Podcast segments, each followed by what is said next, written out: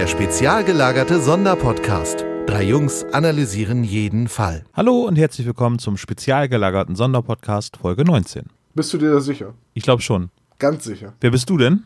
Ich bin Tom. Und der andere du? Ich habe noch gar nichts gesagt, aber ich bin Sebo. Hi. Hallo. Ah, dann sind wir ja vollzählig. Weißt du das nicht mehr, Olaf? Müssen wir uns Sorgen um dich machen? Ja, ich werde alt, das hatte ich ja eben im Vorgespräch schon erwähnt. Du bist schon alt, das habe ich eben im Vorgespräch schon erwähnt. Du darfst mich auch Demento nennen. Aber ich dachte, das bezieht sich nur auf deine grauen Haare.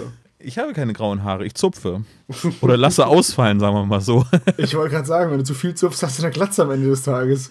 Er greift nach den Sternen, aber er geht Ja. ins Leere. Äh, ja, Sebastian, herzlichen Glückwunsch zur Wahl der Folge, die wir jetzt besprechen, nämlich. Ich nehme äh, den Preis an. Ja, ich auch übrigens. wir müssen uns auf ein klares Unentschieden einigen. Das haben wir auch noch nicht. Da habe ich auch nicht mit gerechnet. Also Tom hat ja schon äh, gleich zu Beginn die Flinte ins Korn geworfen, hat er gesagt, na, es wird auf jeden Fall die Comic-Diebe gewinnen. Ja, die Comic-Diebe haben gewonnen. Aber auch äh, mein Vorschlag hat ebenfalls gewonnen, nämlich Punktegleichstand. Finde ich super cool. Ich weiß schon gar nicht mehr, was ich vorgeschlagen hatte. Aber ich. Der verschollene Pilot.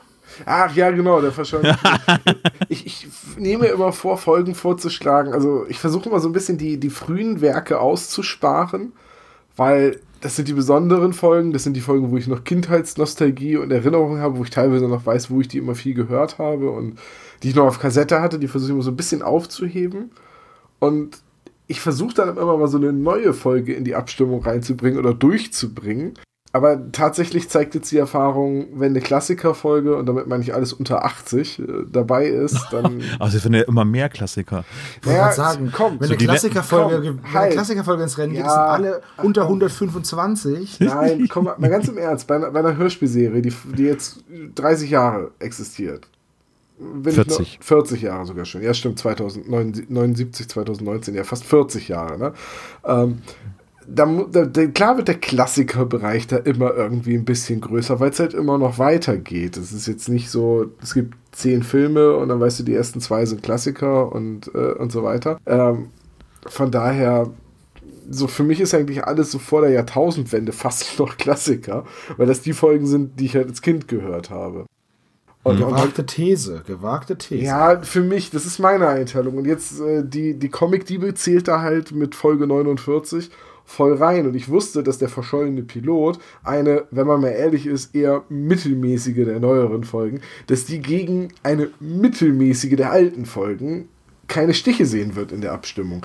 Das Haus des Schreckens hat mich überrascht. Liegt vielleicht aber auch daran, dass es eine von den besseren, neueren Folgen ist. Ist ja auch keine neue Folge mehr. Obwohl es eine ähm, Sonnenleitner-Folge ist, ne? Wir hatten uns ja mal darüber unterhalten, dass äh, tendenziell bei Sonnenleitner sich ja die Gemüter so ein bisschen scheiden, so. Ähm, oder streiten vielmehr. Und äh, das ist aber meiner Meinung nach auch eine gute Folge.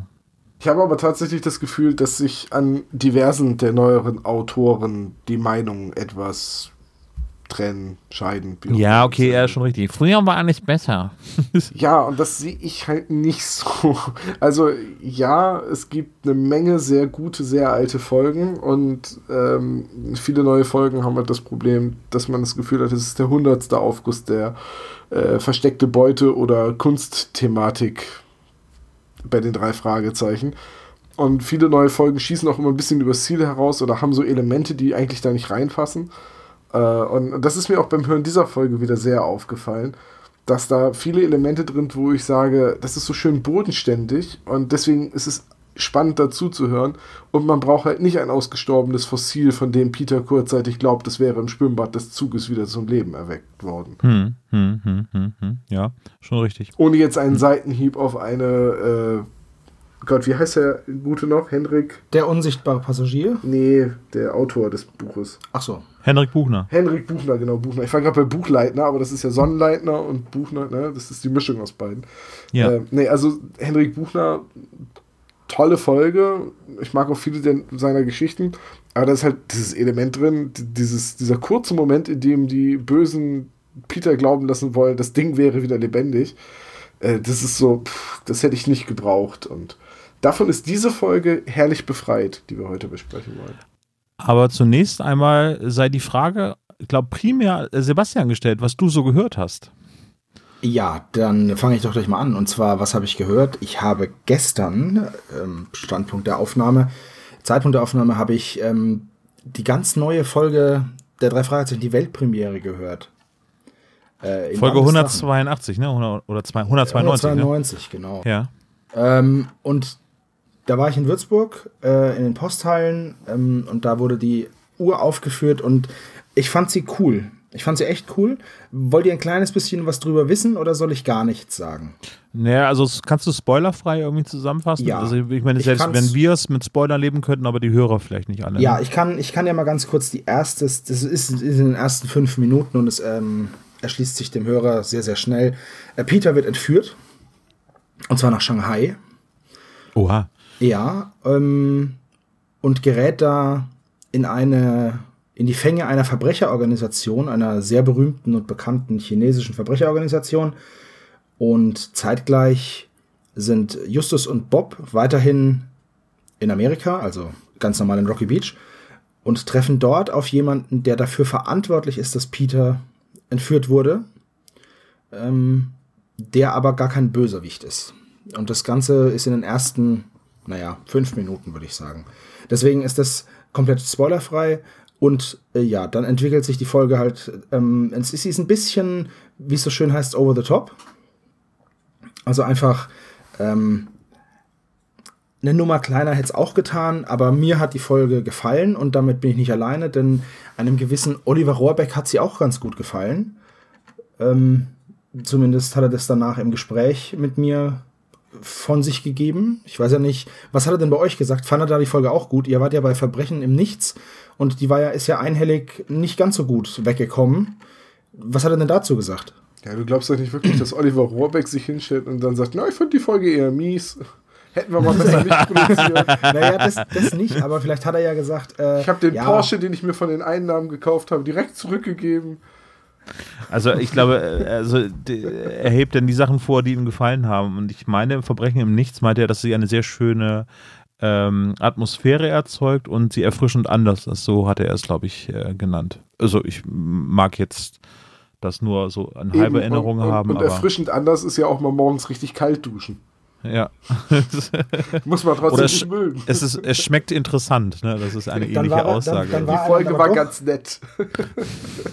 dann, dann war er aber doch bei mir eher positiv gestimmt ja. und hat tatsächlich die Geschichte gemocht. Ja. Ähm, im Bann des Drachen heißt sie und ist damit schon die fünfte Folge, in der Drachen vorkommen. Kriegt ihr sie denn alle zusammen?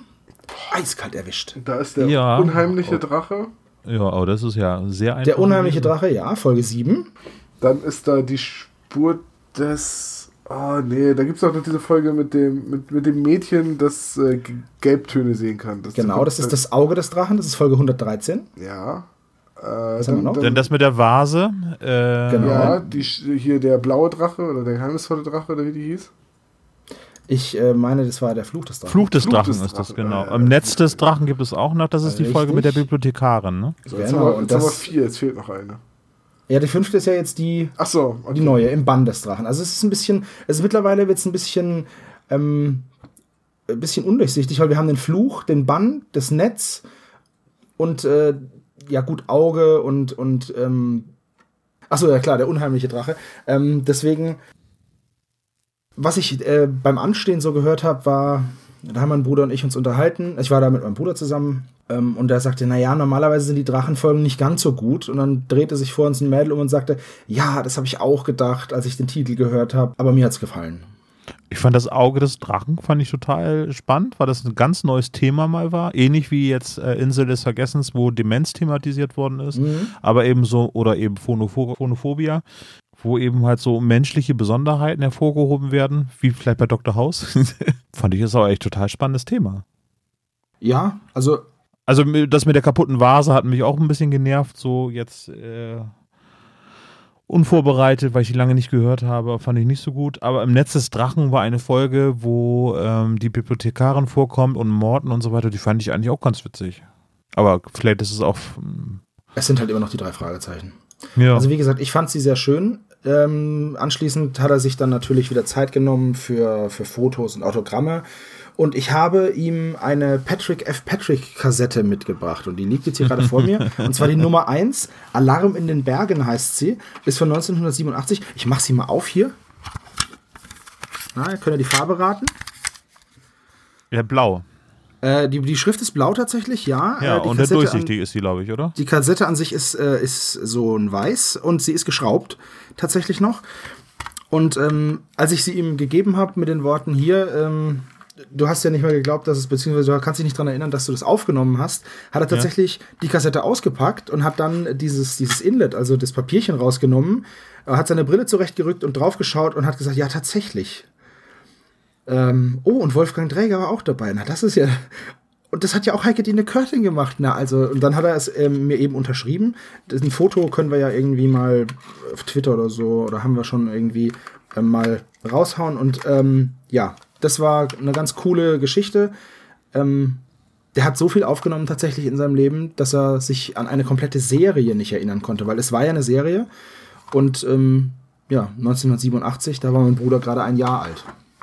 Ich kann mich auch an Sachen erinner nicht erinnern, die ich vor zwei Wochen programmiert habe. Ich gucke mir den Quelltext an und sage, wer hat das denn gemacht?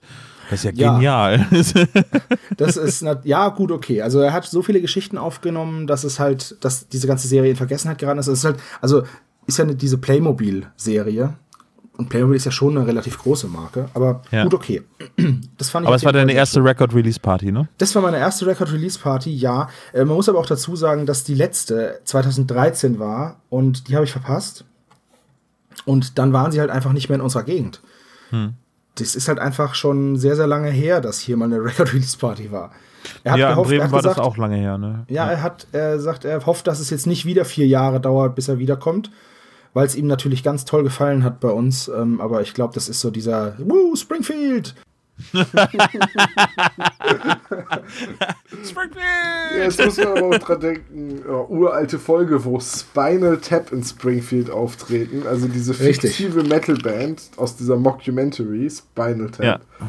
Ah, und, da hat der Gitarrist das halt auf die Rückseite der Gitarre geschrieben. Ich freue mich wirklich hier zu sein in Springfield.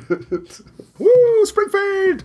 Und äh, ist dann auch noch mal eine Reminiszenz im Springfield-Film, also im Simpsons-Film.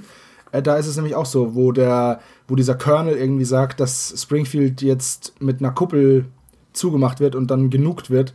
Und äh, dann einer kommt, also wir, ich, wir werden Springfield zerstören und dann schreit halt auch einer aus der Menge. Dieses Springfield. ja. Ähm, und zu den Themen, oder beziehungsweise dazu, dass ich vorhin gesagt habe, er hat so viel aufgenommen. Ähm, am Stand der Lauscher Lounge gab es dann noch einiges äh, an Kassetten und CDs, natürlich die neue Folge. Ich habe sie mir gleich auf Kassette gekauft. Die war dann auch komplett ausverkauft. Also die Kassetten waren weg. Zack, waren sie weg. Und ich habe mir noch äh, zwei Hörbücher von ihm gekauft. Und einmal ist das der automatische Detektiv von A. Lee Martinez. Habe ich auch. Ähm, Eine ziemlich coole Geschichte, die ich schon Ja. als Buch ähm, mir angehört habe, äh, mir, ja, mir als Buch angehört habe, als Buch gelesen habe. Und ich glaube, ich habe auch schon mal im Podcast drüber geredet, ähm, wo es um diesen Roboter geht, der menschliche Emotionen lernt. Und der ein Killerroboter ist und als Detektiv arbeitet, ne? Ja, genau. Genau, genau. Das erinnert Ja. mich an einen Comic, wo, wo man ein, da gibt es einen Roboter, der hat, ge- der hat so Knöpfe, auf denen er Emotionen fühlen kann. Und äh, der hat einen Knopf, da steht drauf, äh, bereuen. Und dann drückt er drauf und dann sieht man so eine Denkblase, wo drin steht Steuerung Z und er guckt ganz traurig. Ähm, das war eine der ersten Produktionen, glaube ich, sogar von der Lauscher Lounge. Als das Label gegründet worden ist, war das, glaube ich, einer der ersten Sachen, die aufgenommen worden sind. Was ich da auch sehr empfehlen kann, ist äh, Diner des Grauens.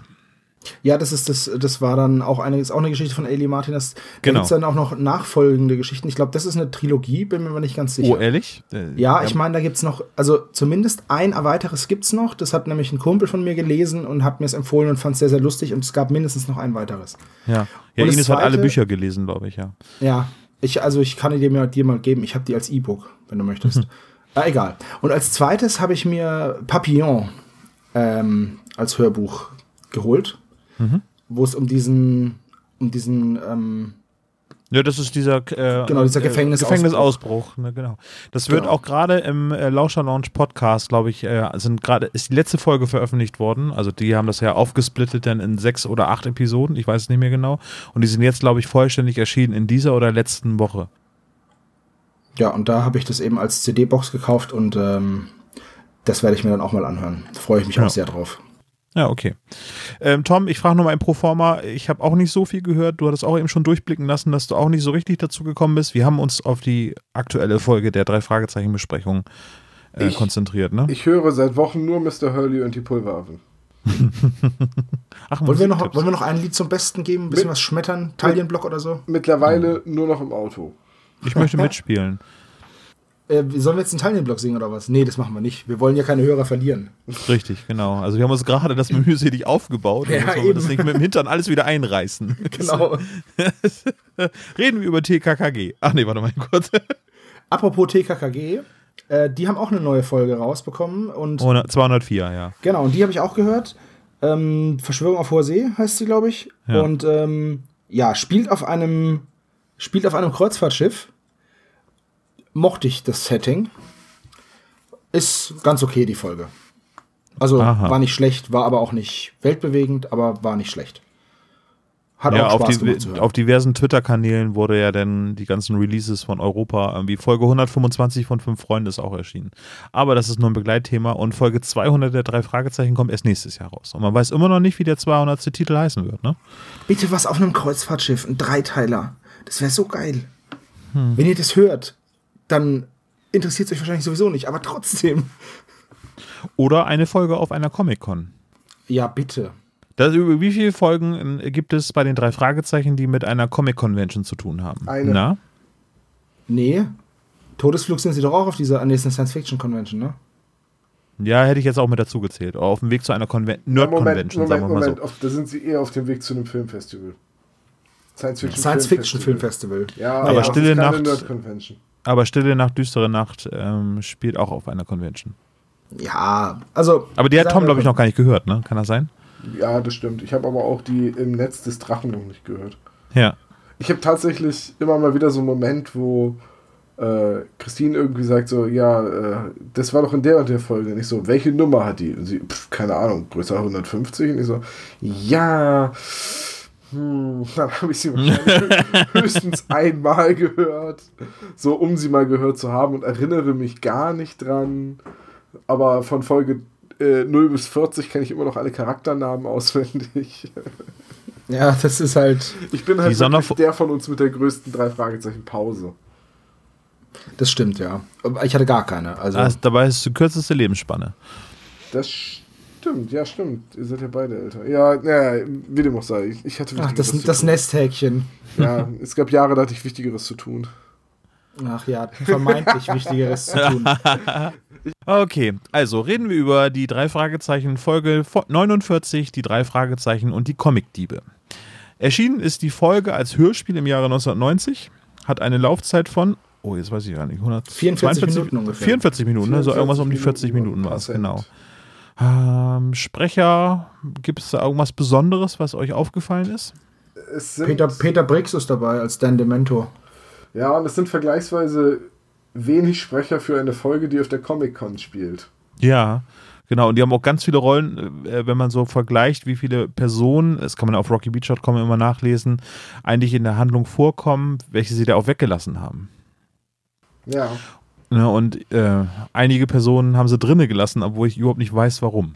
Aber naja. Ich sag so, Genau, der kleine ja. Junge, das, äh, bevor ich das vergesse, der kleine Junge, der vorkommt, das ist der Sohn von äh, Holger Malich, das ist ähm, äh, Cotter Junior sozusagen. Wie hast du das denn rausgefunden? Ach, da steht's Leonard Malig. Ja, okay, ich sag nichts. Okay, das war jetzt total schwer rauszufinden. Ja, ich habe ich hab, hab vorhin, in der- ich hab vorhin die Liste durchgeguckt und habe den letzten Punkt Junge äh, nicht mehr gelesen, aber ja, da steht ja Leonhard Malig. Ja gut, Ja. Es, ist, äh, es sind tatsächlich sehr wenige Personen und mh, ohne jetzt zu viel vorwegzunehmen, das ist auch so ein bisschen eine Sache, die mir beim Hören aufgefallen ist. Viele Charaktere neigen in dieser Hörspielfolge dazu, sogenannte Jumping Conclusions zu machen. Also eigentlich nur aufgrund von Indizien Entscheidungen zu treffen, ohne wirklich mal abzuwarten oder irgendwie neu zu evaluieren und, und nur um die Handlung voranzutreiben. So, Ja. ist, ist euch das mal aufgefallen, so wie äh, Justus sagt so, aha, der wohnt hier im Hotel, wir gehen uns jetzt sein Zimmer angucken. So, überhaupt keine Anhaltspunkte, außer er ist da. Oder aha, es gibt einen Laden in der Stadt, da fahren wir jetzt hin. Hm. Ja, das stimmt. Also Ja, da merkt man doch, so. also ich habe bei der Folge halt, das ist ja auch noch eine Folge hier 1990 erschienen, eine mit einer geringeren Laufzeit, 44 Minuten. Ich finde, man merkt gerade diesen Folgen immer noch sehr an, wie viel da gekürzt werden musste, um halt diese magische 45 Minuten Länge einer Kassette nicht zu überschreiten.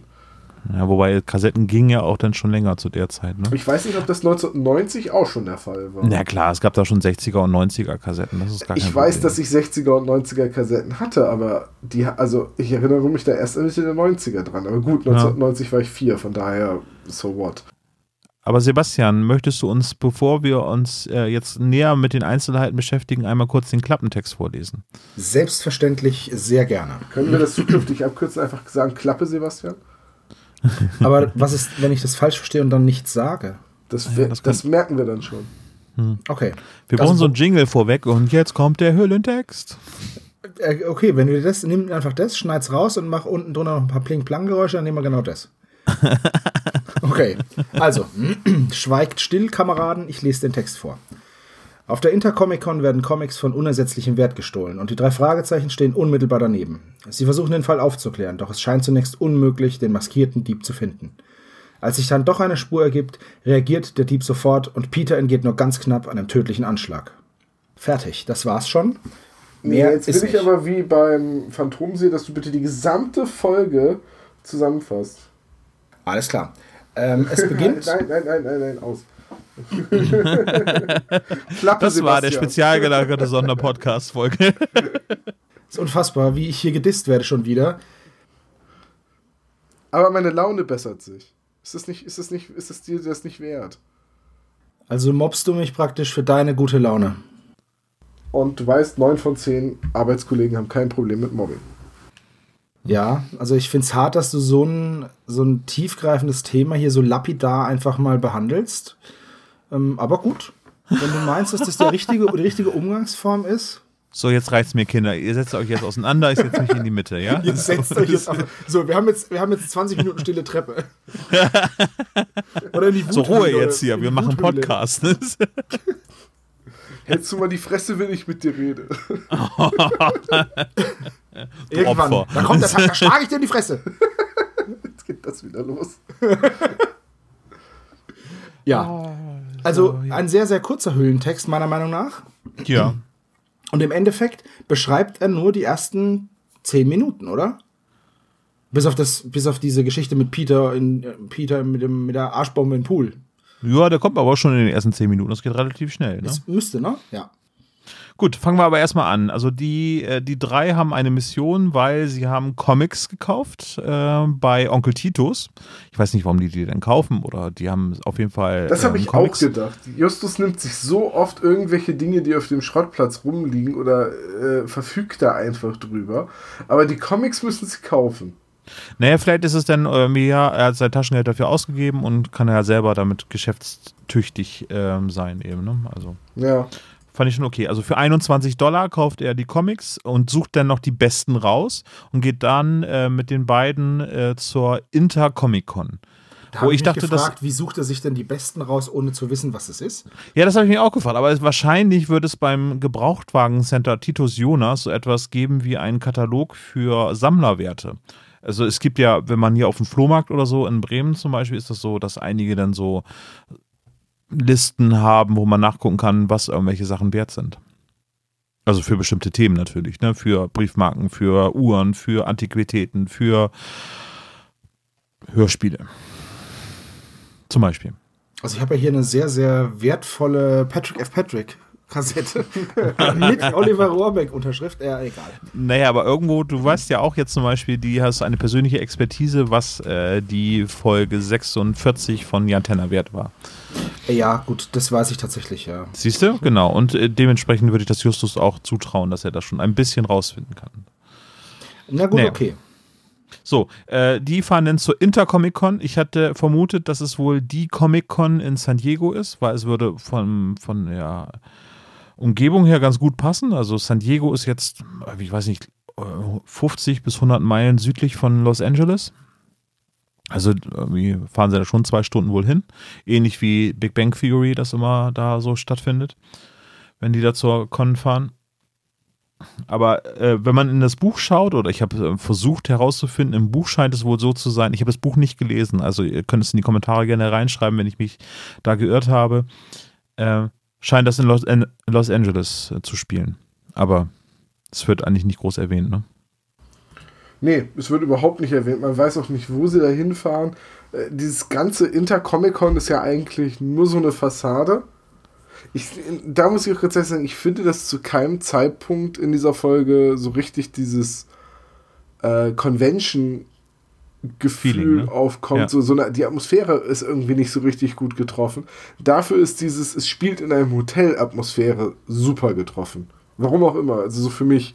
Also ich, das Hotel kann ich mir immer total gut vorstellen, aber dass da jetzt tausende Leute rumlaufen, irgendwie überhaupt nicht. Was aber auch damit zusammenhängt, dass sie partout vermeiden, irgendwelche Original-Comic-Namen oder Comic-Helden zu erwähnen. Also die Leute da sind nicht verkleidet als äh, Batman, Deadpool und was auch immer, sondern sie sind verkleidet. Guck mal, der hat sich als Frosch verkleidet. Und das ist Dalana Stargirl. Richtig, ja. Und, und, und so. Ja. Ist, mir, Ja, nur, ist mir nur so da irgendwie durch den Kopf geschossen, als ich das gehört habe. Ich Ja. habe übrigens gerade mal eingegeben ähm, von Rocky Beach, wo wir ja wissen, dass es, äh, wo es liegt, ne? Da kann, man ja Westlich die, von Los Angeles. da kann man die Welt der drei Fragezeichen zu Rate ziehen, dann kann man genau den Ort herausfinden. Ich verrate es jetzt aber nicht. Dann könnt ihr noch ein bisschen was nachlesen. Also ich habe diesen Ort eingegeben und tatsächlich sind es nur 144 Meilen. Aber weil du komplett durch LA musst und ähm, noch durch die Hälfte von San Diego brauchst du dafür drei Stunden. Das ist schon hart. Naja, so drei Stunden, das finde ich okay. Für 140 Meilen. Ja. Also wenn Wow. du durch die Stadt durchfährst, ja. Ja, ich also meine, da fährst du auch über einen Highway da. Ja, ist halt sehr krass. Also alleine jetzt, ähm, zum Zeitpunkt der Aufnahme, ist so viel Stau in LA, das ist der Wahnsinn. Das Naja, ist aber am. Wochenende, da ist ja nicht so viel los dann. Nee, äh, klar, natürlich. Aber am Wochenende, da ist ja niemand in LA. Ja. Ja. Kennt man ja. Wir bereiten uns schon mal vor, falls Dr. Knickknobel heute irgendwie durch die Tür irgendwie oder durchs Fenster krabbeln sollte. Ne? Äh, Ja. Die Eintrittspreise pro Tag, pro Con-Besuch ähm, kostet 10 Dollar, also die bezahlen 30 Dollar Eintritt. Ja, sowas Könnte das Einfaches schon mal- nicht fragen. Nee, ne? Ich glaube auch. Nee, nee. Das glaube ich auch. Ich möchte nur vorbereitet sein. Äh, auf jeden Fall kriegen sie den Stempel und gehen rein äh, in die Convention und versuchen jetzt da äh, die Comics zu verkaufen. Und dann äh, kommen wir wahrscheinlich später nochmal drauf zu sprechen. Äh,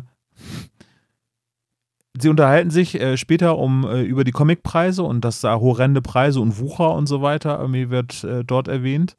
Aber selber äh, ist Justus empört darüber, dass er nur 400 Dollar für die Comics angeboten bekommt. Naja, gut, er pokert halt, ne? Ähm, Er ja. versucht halt zu handeln. Finde ich legitim. ja. Tatsächlich ist das aber auch eine Sache, die mich in der Folge wirklich gestört hat. Denn äh, da ist ja dann auch, vorher ist ja diese Verhandlungsszene zwischen Rottweiler und Demento, wo halt Demento den Preis nach oben treibt, weil er halt partout nicht mit Rottweiler handeln will. ja. Das ist ja okay. Erstmal geil, dass der Typ Rottweiler heißt. Ja. Ähm, die aber hatten sowieso sehr viele selbst äh, oder sehr viele klingende oder sprechende Namen in dieser Folge. das dachte ich mir bei Dan Demento und Steve Trash halt auch schon, ja. Äh, nee, aber tatsächlich habe hab ich mich dabei einfach gefragt, dieses, äh, er, er, er schildert das Comic mit 450 US-Dollar aus, treibt den Preis gegen Rottweiler hoch, damit der es nicht kauft und sagt dann später zu Justus, durch das Autogramm ist es eigentlich unbezahlbar und, und unersetzlich und enorm viel wert. Äh, Das kann man gar nicht so richtig in Worte fassen, so nach dem Motto. Und gleichzeitig hat er es aber ziemlich genau mit 450 US-Dollar bewertet. Ja, das Äh, stimmt. D- d- Das Fand ich ist- auch ein bisschen seltsam in Das dem ist Moment. alles sehr, sehr widersprüchlich in der Folge. Aber naja. Okay. Äh, den äh, Dan Demento oder Danny DeVito? Nee. Dan DeVito. Nein, es ist Madman Aber- Dan. Und zwar mit E geschrieben, weil sie alle verrückt sind. Das stimmt. Aber äh, sieht ja aus wie der Comic-Buchbesitzer, äh, Besitzer, äh, Comicladenbesitzer bei den Simpsons? Nein, Comicbook weil, weil, nein. Weil er ganz eindeutig mit schwarzen Locken geschrieben wird und der Comicbuchverkäufer hat keine Locken. Richtig, der hat so eine Vielleicht schwierige- sie ja, vielleicht hätte er sie ja auch mit äh, geplättet. Und der Comicbuchverkäufer, übrigens heißt der gute Mann Jeff Albertson, das wird in einer Folge erwähnt, hat Richtig. genau äh, keine Locken. Hat genau keine Locken. Was ist das für ein Satz? Es ist genau 0 Uhr, ne? Oder genullnau Es Uhr. ist genau Ist das, ne? Uhr. Ja, eine als äh, Drogenbunker getarnte Wohnung. Ähm, der, der hat halt, der hat auch eine ganz andere Haarfarbe. Aber ich habe mir Madman dann auch nicht so dick vorgestellt wie Jeff Albertson. Ja? ja? Nee, habe ich mir auch nicht. Ja. Nur weil man ein Nerd ist, muss man ja nicht dick sein. Aber danke, RTL. ja, das haben die einmal vor Jahren behauptet. Ne? Ja, ähm, ich sag mal so, ne, ein Elefant vergisst nie. Die Games.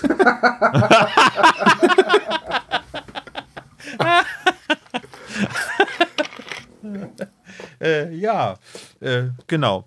Äh, es geht da um den Comic, äh, der dann auch gestohlen wird. Und der wurde äh, von Steve Trash gezeichnet. Genau, um jetzt einfach mal die Namen einmal mal eben durchzugehen, damit wir uns in. Ich kam übrigens ganz oft durcheinander mit den ganzen Namen. Steve Trash Also- ist jetzt, ja, weil sowohl Trash als auch Griswold als auch Rottweiler drei zumindest von der Klangfarbe her ähnliche Stimmen haben. Richtig. Ja, also das kann man, die kann man auseinanderhalten, aber wenn man nicht aufpasst und wir alle haben bei der Folge wahrscheinlich früher nebenher in der Lego-Kiste gekramt, äh, da kann man die auch mal durcheinander bringen. Und jetzt erst beim aufmerksamen Hören habe ich so richtig gelernt, die Stimmen auseinanderzuhalten. Ja, ging mir genauso. Deswegen habe ich sie auch mehrere Anläufe dafür gebraucht. Ähm, also der äh, Steve Trash ist aber auf jeden Fall, das ist der Comiczeichner. Der hat das äh, rote Phantom, später das blutrote Phantom sozusagen erfunden. Erst das graue Phantom, dann das rote. Das, rote Das graue Phantom hieß das. Ja. Also äh, Grey Hulk und dann der Red Hulk. Äh, wenn du so möchtest, ja. Aber eigentlich überhaupt nicht. Aber macht nichts. Nee, äh, wie heißt der auf Englisch? Crimson Phantom heißt der auf Englisch. Crimson. Ist Crimson nicht auch, äh, das ist doch eine rote, das ist doch ein Rotton, Crimson. Ja, Blutrot Ja, ja, ist das. Ja. Blutrot, ne? Ich erinnere mich nämlich an die Superhero League of Hoboken, wo einer der Superhelden Crimson Tape ist. Was ein, Ja. Und das ist ein äh, Superheld, der sehr gut mit Bürokratie umgehen kann. Weil Red Tape ist, das, ist der englische Begriff für unsinnige äh, Bürokratie. Ja. Nicht zu verwechseln mit Red Superhero Band. Hero das League of äh, Hoboken. Das ist auch. Ist ein uralt Grafik-Text-Adventure. Aber ich sage euch eins: äh, da gibt es eine sehr, sehr lustige Folge von Stay Forever drüber. Dem Podcast von über alte Spiele von zwei alten Männern. Und sehr hörenswert. Ja. Das ist mein Lieblingspodcast. Neben unserem. Nee, den mag ich lieber als unseren. Also, wenn es morgen kein Stay Forever mehr gäbe, wäre ich wirklich, wirklich traurig. Wenn es uns morgen nicht mehr gäbe, wäre ich auch traurig, aber Stay Forever ist wichtiger. ah, verstehe. Wir suchen übrigens ab sofort jemanden neuen für die Recherche. Das Archiv. Also, wenn, wenn ihr euch bewerben wollt, dann immer her damit. Ähm, und Olaf, ich würde sagen, wir gehen jetzt mal in eine kreative Schaffenspause und verprügeln Tom. Wir fragen Christian, der hat eh besser recherchiert bisher. Stimmt. Jetzt muss, jetzt, jetzt muss diese äh, technische Störung-Musik von den Simpsons kommen. Oh Mann. Na gut, dann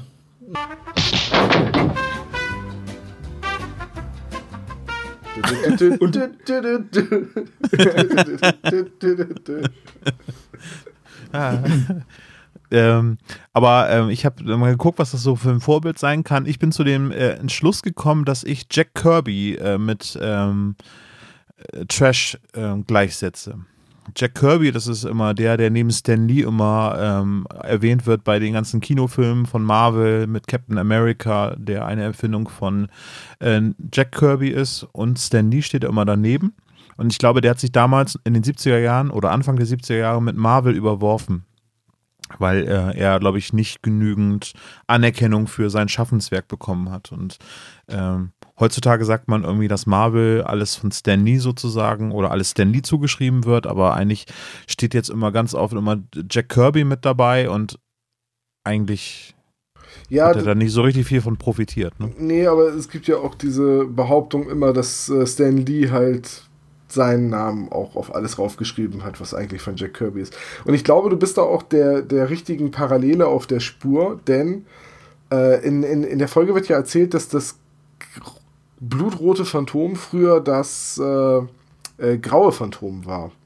Mhm. Dass die Comics anfangs in Schwarz-Weiß gedruckt wurden, bis er dann diesen Deal bekommen hat äh, mit Rottweiler und dann wurde es in Farbe gedruckt und als rotes Phantom dann bekannt. Und äh, ich weiß nicht, ob es ihr wisst, aber es gibt einen ganz bekannten Marvel-Superhelden, der auch anfangs in Schwarz-Weiß gedruckt war und weswegen er grau war, bevor er später seine äh, charakteristische Farbe bekommen hat. Hm. Oh, warte mal, lass mich mal kurz nachdenken. Ich bin nicht so gut mit Superhelden, muss ich sagen. Ich auch nicht, aber das weiß ich. Es ist nämlich der unglaubliche Hulk. Also doch der Hulk. Und ja. damit wäre, war vorhin dieser, dieser, diese Gag-Antwort von dir gar nicht mal so verkehrt, Olaf.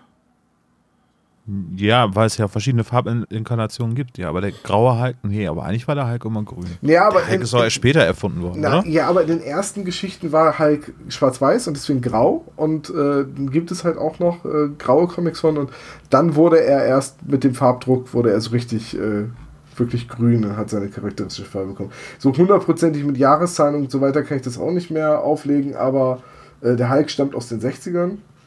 Ja. ich sehe ich es gerade hier. Zum Zeitpunkt seiner Erschaffung war er grau. Äh, es steht sogar bei Wikipedia drin, sehe ich gerade. Ich habe ja, okay. mal nachgesehen, der Hulk ist nämlich wirklich ein Comic auch von äh, Stan Lee und Jack Kirby. Von daher, vielleicht hm. ist das wirklich die Parallele, die bei den drei Fragezeichen da gezogen wurde. Ich meine, das Originalbuch ist von.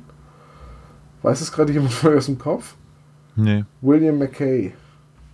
Das ist also noch ein amerikanisches Buch. Achso, doch, ja, ja, ja. Äh, Entschuldigung, das habe ich sogar eben noch äh, auf dem Schirm gehabt, aber eben gerade just in dem Moment.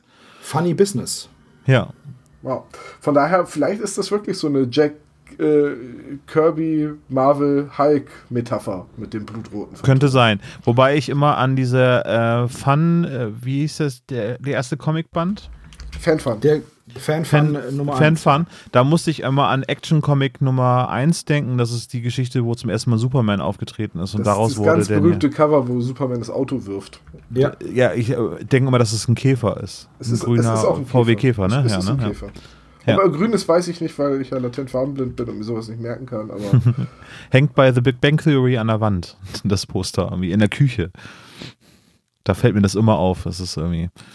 Ja. Oh, Jack Kirby ist tot, das wusste ich gar nicht. Ja, 94 gestorben. Es ist kein grüner Käfer, es ist so ein grüner Buick, würde ich sagen. Ja. Aber der grüne Käfer ist grün. Ist zwar ein Buick, aber halt grün. Ja. Okay, gut, also er ist kein Käfer. Übrigens ist in die Action Comics Nummer 1 ist, äh, wann ist die rausgekommen? Was glaubt ihr?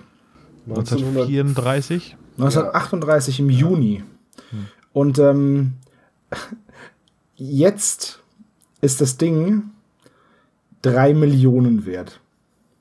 Also wenn einer so ein Action Comics Nummer 1 damals gekauft hat für 10 Cent und jetzt nicht weiß, was er damit machen soll, ich äh, verlinke mal meine Adresse in den Show Notes und dann immer her damit. Schickt es ihm nicht, er legt es nur ewig lang in eine Schublade und irgendwann lässt der Oliver Rohrbeck darauf unterschreiben. Das hat er mit den auch gemacht.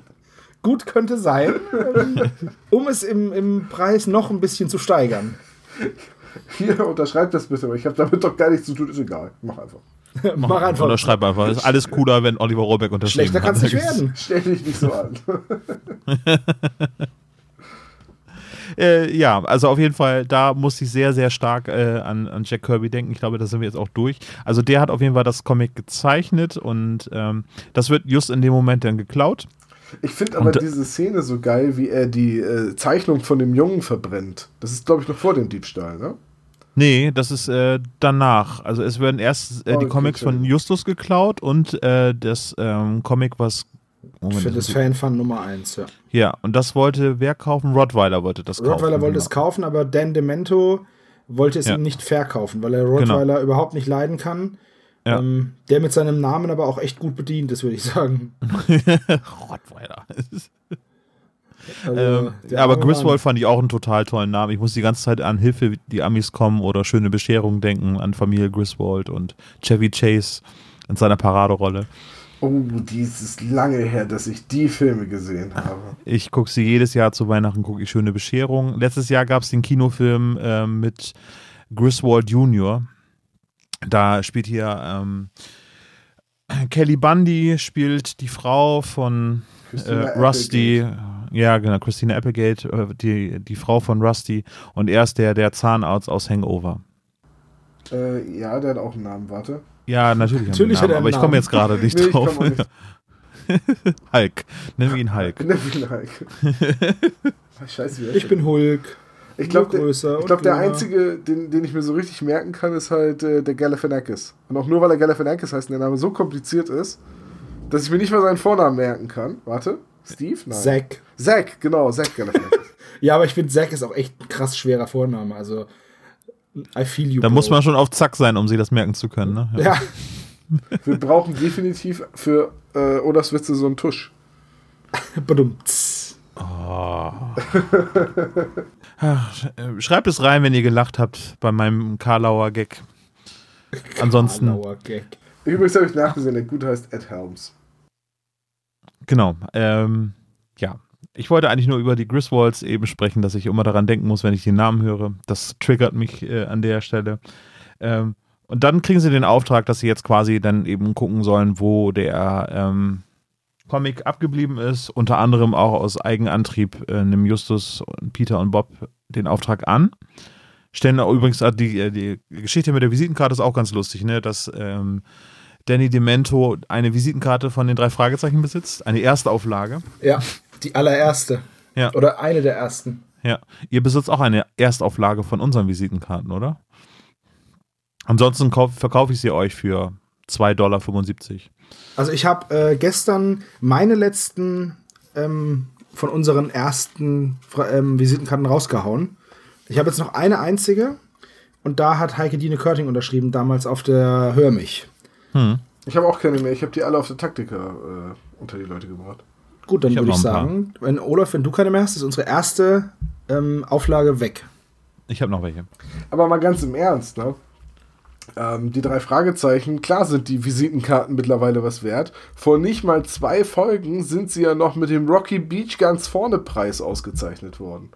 Ja, aber es ist ja nur ein lokaler Preis. Das ist ja in San Diego nicht so bekannt gewesen. Ja, immerhin ein- 1,50. Also wenn unsere Visitenkarten mal für 1,50 gehandelt werden, wäre das schon eine enorme Wertsteigerung. Ja. Das ist ja schon extrem krass.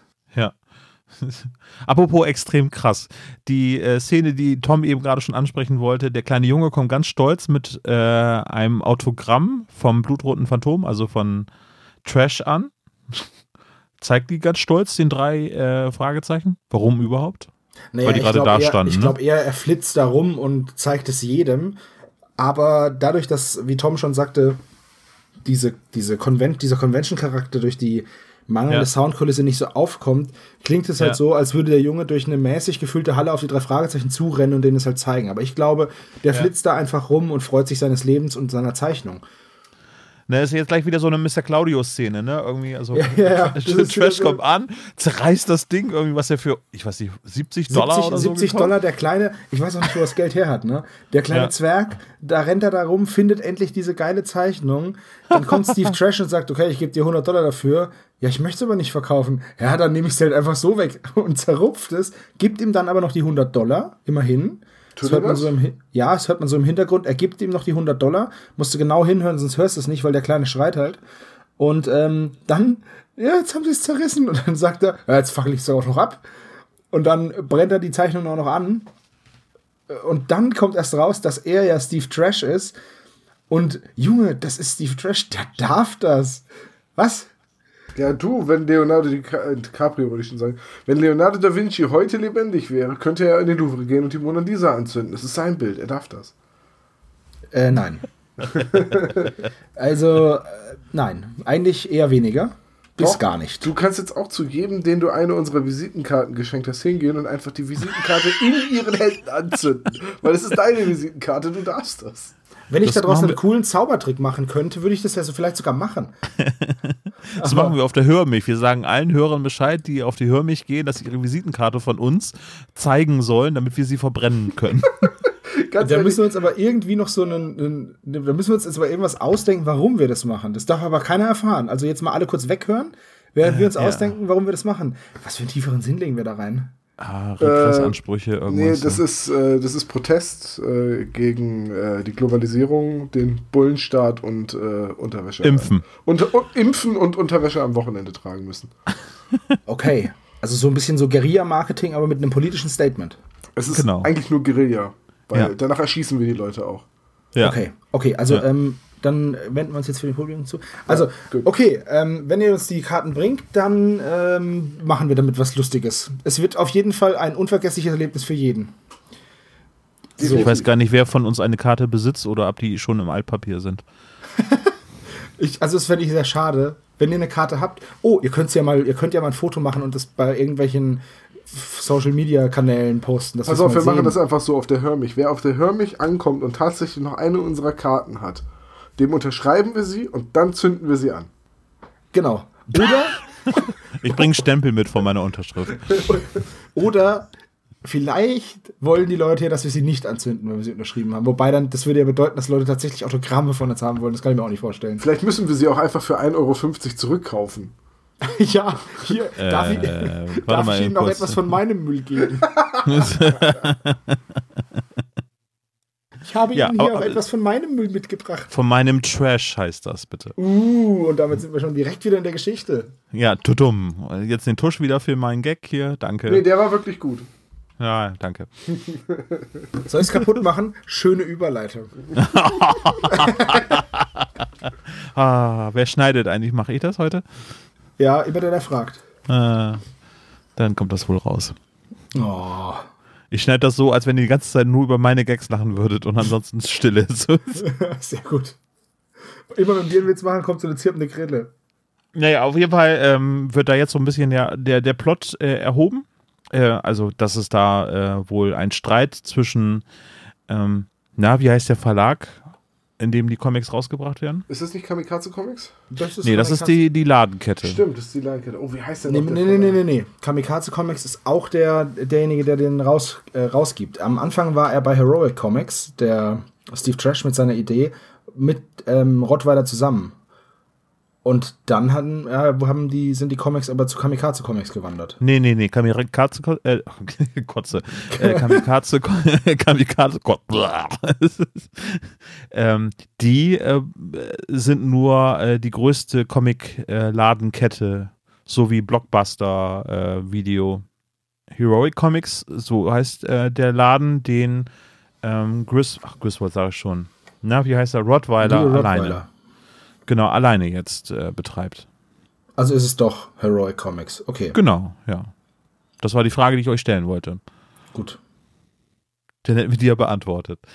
Äh, Also da wird so ein bisschen der Plot aufgebaut und äh, die, und wie geht's dann überhaupt weiter? Dann kommt die Szene da oben äh, mit dem Balkon. Ja, weil Justus, das ist eine dieser Jumping Conclusions. Okay, Ja. Steve Trash mag seine eigenen Comics nicht mehr. Äh, Da gibt es irgendwie Probleme mit dem Herausgeber. Er ist hier. Ja.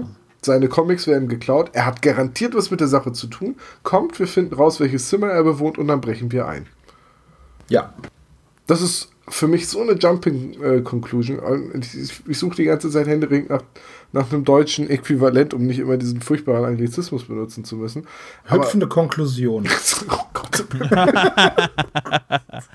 Blinder Aktivismus heißt es, glaube ich, oder? Ja, blinder Aktivismus. Naja, es ist so, naja, es ist so übers Knie gebrochen. ne? Es ist, äh, so, so, Ja, du, so, du ja. hast keine richtige Argumentationskette. Das sind nicht mal richtige Indizien eigentlich. Ähm, naja, dann gehen sie hoch. Äh, Justus und Pi äh, Bob provozieren Peter so lange, bis er zwei Meter Balkon überspringt. Was jetzt per se wirklich nicht weit ist. Auf der anderen Seite im dritten oder vierten Stock oder wo das ist, würde ich es, glaube ich, auch nicht unbedingt machen wollen. Dann geht Peter rüber. Dann fliegt Peter in den Balkon, äh, in den Pool. Und Glücklicherweise, ja. Sekunde. ja, Er, er, geht in, er geht in das Zimmer, also er schafft diesen Sprung, diese zwei Meter. ja, ja, und dann wird er von jemandem über den Balkon geworfen. Das meinte ich dann. Genau, Ne? da- So, genau, weil nicht, dass er selber Nein. abstürzt, sondern er wird tatsächlich gewaltsam übers Balkongeländer geworfen. Nein, aber das Und- wissen unsere Hörer ja. Die haben ja alle die Folge x-mal gehört. Und Und kennen die ja übrigens- wahrscheinlich besser als wir. Und übrigens übereilte Schlüsse ziehen wäre das deutsche Wort dazu. Zu den Jumping Conclusions. Ich merke gerade, wie müde ich bin, dass mir das nicht eingefallen ist. Ja, jedenfalls äh, ist das halt auch so eine Szene, wo Justus dann, also war der schon immer so, äh, so Sherlock Holmes-mäßig, so apathisch, so empathiebefreit. Nee. In, in Und den neuen Folgen würde er doch total Angst um Peter haben und auf dem Balkon stehen rufen, Peter! äh, äh, Und, und ne, das wäre doch, heutzutage wäre das doch voll der Aufriss, wenn Peter da drei Stockwerke in den Pool fällt. Ja, das da haben halt wir uns, glaube ich, schon mal bei ähm, dem giftigen Gockel unterhalten, dass das glaube ich eher so ein, ein Relikt der Crimebuster-Ära ist, so, ne? Ja, die gehen sehr, sehr ähm, lieblos miteinander um, sage ich jetzt mal. Also da spürt man wenig Empathie und das Einzige, was Justus sagt, als Peter vom Balkon abschmiert, also Bob ist ernsthaft besorgt und Peter sagt... Kurz, äh, ganz kurz, ne? Ja, also äh, Bob ist besorgt, aber Justus sagt einfach nur, ah, jetzt ist er voll in den Pool gefallen, das gibt bestimmt Ärger mit der Hotelleitung, weil er ist, er darf ja nicht mit Klamotten baden das ist so, weiß nicht, das hat so, das, das ist so, oh, er wurde erschossen, ah, jetzt blutet er hier den Teppich voll, das gibt wieder Ärger. Das ist, weiß ich nicht. Und da, man darf ja nicht vergessen, die sind da ja immer noch kind, Kinder, Kinder mit 16 Jahren. Ähm, gut, die können jetzt Auto fahren, aber trotzdem. Also, ich weiß nicht, was, was ich dazu sagen würde, wenn einer meiner besten Freunde 10 Meter aus, vom Balkon fällt in den Pool, da würde ich mir doch keine Sorgen machen, ob da jetzt Klamotten irgendwie nass nee, werden. Es, oder also, sie sind, also gerade Justus ist in der Szene schon ziemlich abgeklärt. Und ja, auch dass er, auch dass er, es ist ja so, dass, dass äh, Peter schon beim ersten Versuch rüberzuspringen ähm, ins Straucheln gerät und Bob sagt, hier pass auf, sonst rutscht er ab oder ne, ich wäre fast abgerutscht sagt ja dann Peter. Und dann sagt ja Justus nur, ähm, jetzt, wir halten uns jetzt nicht mit Nebensächlichkeiten auf. Ja. Wo ich mir denke, okay, wow, Nebensächlichkeit, dass dein Kollege da vom Balkon abschmiert. Und die auch nicht versuchen, den anderen Typ dingfest zu machen, irgendwie, indem nee, sie einfach aus der Wohnung rausrennen, also aus dem Zimmer rausrennen. Ja. Äh, aber dann kommt ja auch gleich schon, äh, wer kommt an? Griswold und sagt, ja, ihr dürft hier eh erstmal kostenlos wohnen. Ja, das, ist, das ist halt auch so geil. Ja, und das ist halt das, wo ich sage, da ist diese Folge so, so zerstückelt, so fragmentiert, viele kurze Szenen, vieles ist wahrscheinlich einfach rausgeflogen und äh, auf einmal erfahren wir, okay, es geht wohl mehrere Tage und es ist jetzt tatsächlich auch wichtig, dass sie da bleiben. Und wie hatten sie sich denn anfangs gedacht? Hatten sie eigentlich überhaupt vor zu übernachten? Eigentlich ja schon, weil Justus hat ganz offensichtlich Badesachen für den Pool dabei. Kriegen sie jetzt ein besseres Zimmer? Kriegen sie jetzt ein Gratiszimmer oder was soll das? Ja, das ist irgendwie ein bisschen komisch. Und warum macht der Griswold das überhaupt? Für ihn könnte es doch das Beste sein, wenn die drei Fragezeichen abhauen und Steve Trash mitnehmen. Ja, richtig. Ja. Wobei, äh, ja, ja, natürlich. Ähm, wenn man dann die Lösung vor Augen hat, klar. Naja, ja, ich meine, der Griswold hat von Anfang an die Lösung vor Augen. So. Ja, natürlich, aber jetzt als Hörer, ne? Wenn man als Hörer ja. jetzt die Lösung vor Augen hat. Man muss dann halt schon sagen, ja, okay, wenn er jetzt in dem Moment gesagt hätte, hier Leute, ihr macht mir hier viel zu viel Trouble, ihr brecht in ein Hotelzimmer ein und ich glaube euch nicht, dass ihr vom Balkon gefallen oder geworfen wurdet, sondern ich glaube viel eher, dass ihr da eine Mutprobe gemacht habt und vom Balkon gesprungen seid. Jetzt haut mal ab hier aus meinem Hotel. Das hätte jeder nachvollziehen können. Ja. Also, ja. Ist, ist, von ihm eine nicht so ganz clevere ähm, Reaktion, aber sind wir mal ehrlich, der Film heißt Auf der Flucht und nicht gekriegt nach fünf Minuten, deswegen geht's weiter. Ja, ja richtig. Naja, also auf jeden Fall das Gestückelte, das zieht sich ja so irgendwie die ganze Zeit. Ich, ich weiß, ich kann jetzt gar nicht chronologisch, wenn, wenn, du mich jetzt fragen würdest, wie das chronologisch jetzt alles so miteinander passiert, weiß ich das, kriege ich das fast gar nicht so aus dem Stegreif, außer ich mache mir jetzt Notizen aufgelistet. Äh, es gibt noch eine Szene, die ich glaube in dieser Hörspielfassung eigentlich komplett zu streichen wäre äh, da hätte man sich vielleicht auf andere Sachen konzentrieren können. Meiner nämlich äh, die Schwärmerei für das Mädchen.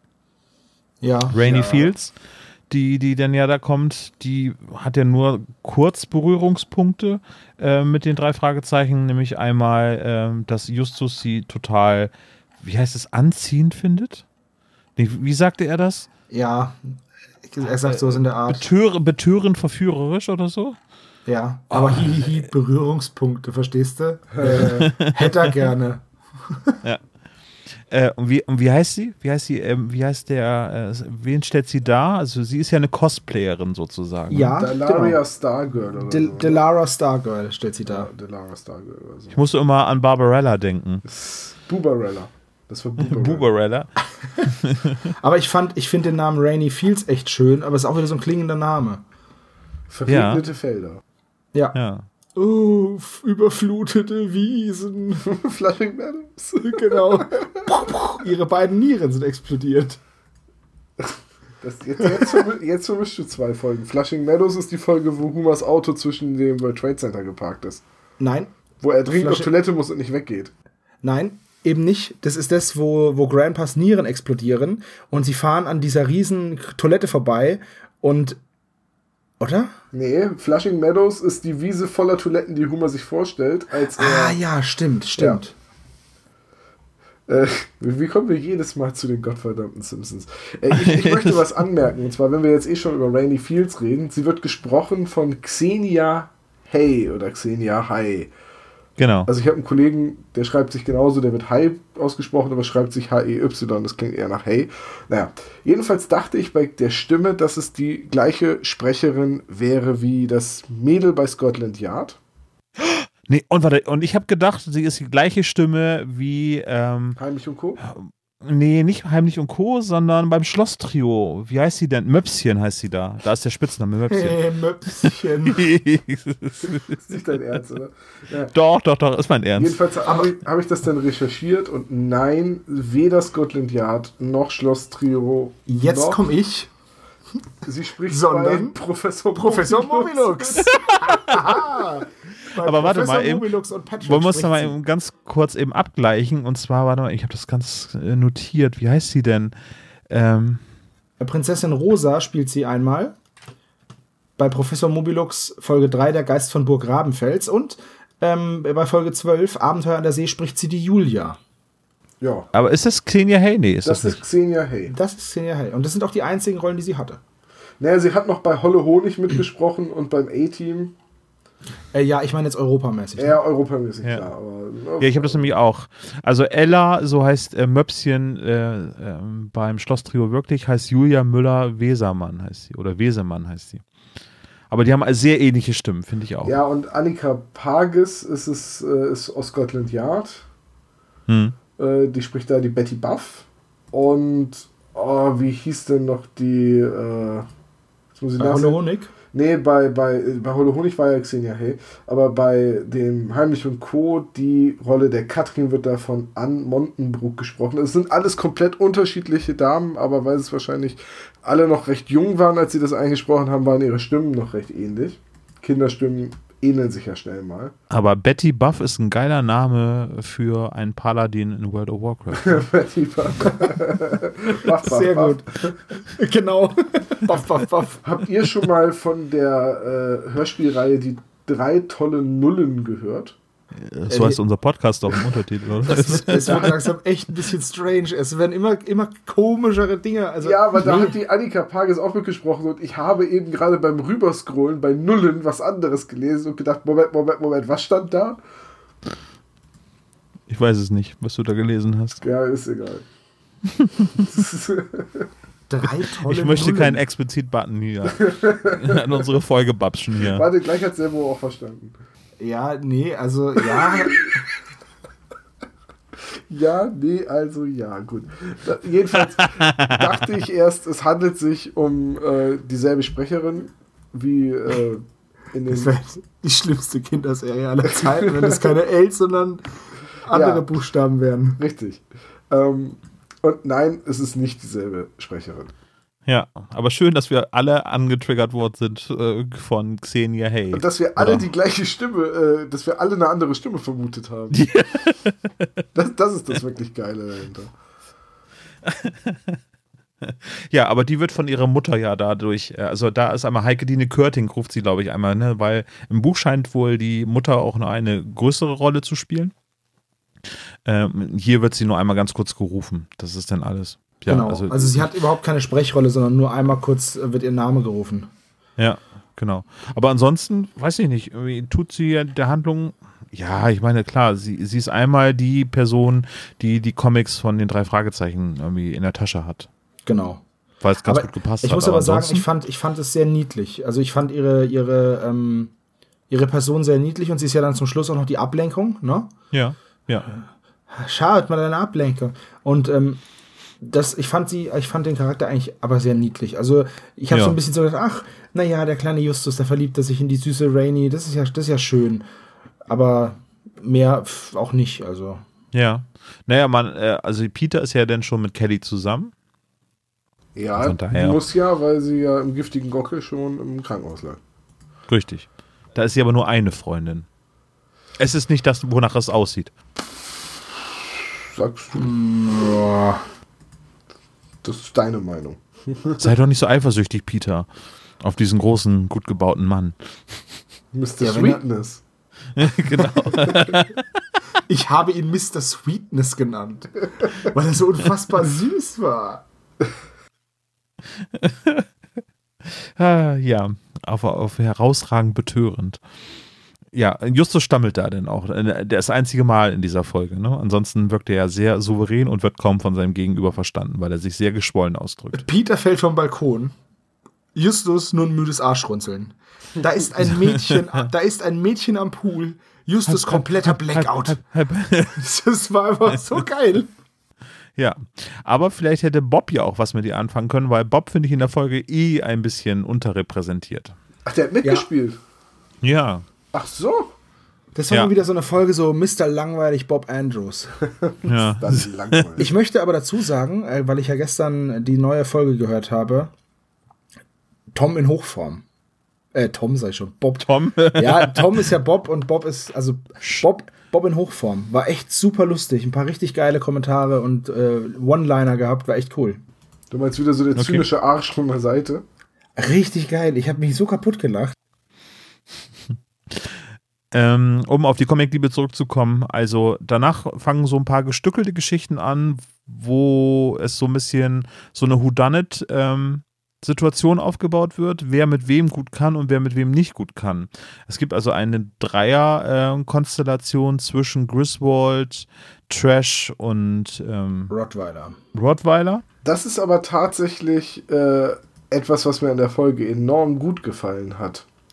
Wie, wie da diese Konstellation aufgebaut wird, wie, da, wie die alle miteinander zusammenhängen, wie die alle miteinander verknüpft und verdrahtet sind. Und Den Demento dürfen wir da nicht vergessen. Ne? Richtig, denn Demento zählt da auch mit rein, den kennen irgendwie auch alle. Also die kennen sich erstmal alle untereinander, du weißt nicht, wer es war. Eigentlich der Einzige, der unschuldig ist, ist Dan Demento. Außer es war eine geplante Ablenkung, er hat das Comicbuch selber versch äh, ver verschwinden lassen. Also das wird nirgends gesagt, aber rein theoretisch könnte das äh, in der Handlung möglich sein. Ähm, das wird, aber das spinne ich mir jetzt gerade ein Stück weit zusammen. Aber äh, was halt doch ziemlich deutlich wird, es wird, es wird viel vorweggenommen, also es wird, wird viel angedeutet, es werden viele kleine Details äh, deutlich gemacht. Zum Beispiel, dass Steve Trash nicht abreisen will und dass da irgendwie diese Segeltuchtasche im Spiel ist und äh, dass die Stempel wichtig sind. Also diese Folge schafft es wirklich, die für die Lösung wichtigen Details relativ unauffällig äh, anzudeuten, also relativ unauffällig äh, zu zeigen. Ja, Ja. es Ne? ist eben Nicht nicht, so- so, dass man sagt, und hier ist noch ein geheimnisvoller Staubsauger in der Ecke, der jetzt gerade gar keine Bewandtnis hat, wir erwähnen ihn nun mal so. Richtig, so wie äh, das Geheimnis der Diva, wo auf einmal eine putzende, eine, eine widernde Putzfrau erwähnt wird, obwohl die für die Handlung überhaupt nicht wichtig ist. Mit einer prominent besetzten Stimme, ne? Ja, das ist halt, das kommt halt auch noch hinzu. Das ist auch immer das Problem von John Sinclair. Weil die Bösewichte immer die gleichen Stimmen haben. Da weißt du immer, wenn der kommt, ah ja, okay, das ist der Bösewicht. Ja. Egal wie nett er gerade ist, egal was er gerade sagt, er ist eh der Fiesling. Da ist was Das dran. ist, ja, das ist immer das Problem bei John Sinclair, dass man weiß, ah ja, okay. Erster Auftritt, Bösewicht. Naja, ich meine, es ist jetzt nicht so anspruchsvoll, dass man sagt, so, oh. Ja, aber ich möchte es halt nicht beim ersten Wort schon wissen. So, er sagt was, ja, okay, er ist böse. Ja, Das, das macht es ein bisschen schwierig. Genau, also Trash hat sich mit äh, Griswold überworfen. Äh, eigentlich beschwichtigt ähm, Griswold eigentlich die ganze Zeit, ne, zwischen ähm, den beiden Streithähnen, ne? ja. ja, doch, so ein bisschen, ne? Ja. Er ist so ein bisschen, er ist so ein bisschen der Vermittler. Ja. Ja, im Endeffekt, er hat ja auch die Rolle des, äh, des Betreibers dieser Comic-Con und des Hotels. Also, es kommt ja dann zum Ende erst raus, wer er wirklich ist, aber in dem Moment ist er halt einfach nur, äh, er bietet halt das Schlachtfeld für diese drei Ego-Jungs. Ja. Naja, das ist, äh, dass er, was er eigentlich macht, also dass er der Besitzer von Kamikaze Comic ist, dass das so ein bisschen hinterm Berg gehalten wurde, das ist so ein bisschen, weil, ich meine, der begrüßt die drei Fragezeichen zu Anfang auf der Convention. Und redet Und sagt direkt übrigens- auch von Kamikaze Comics. Riesiger Laden in der Stadt mit Lager.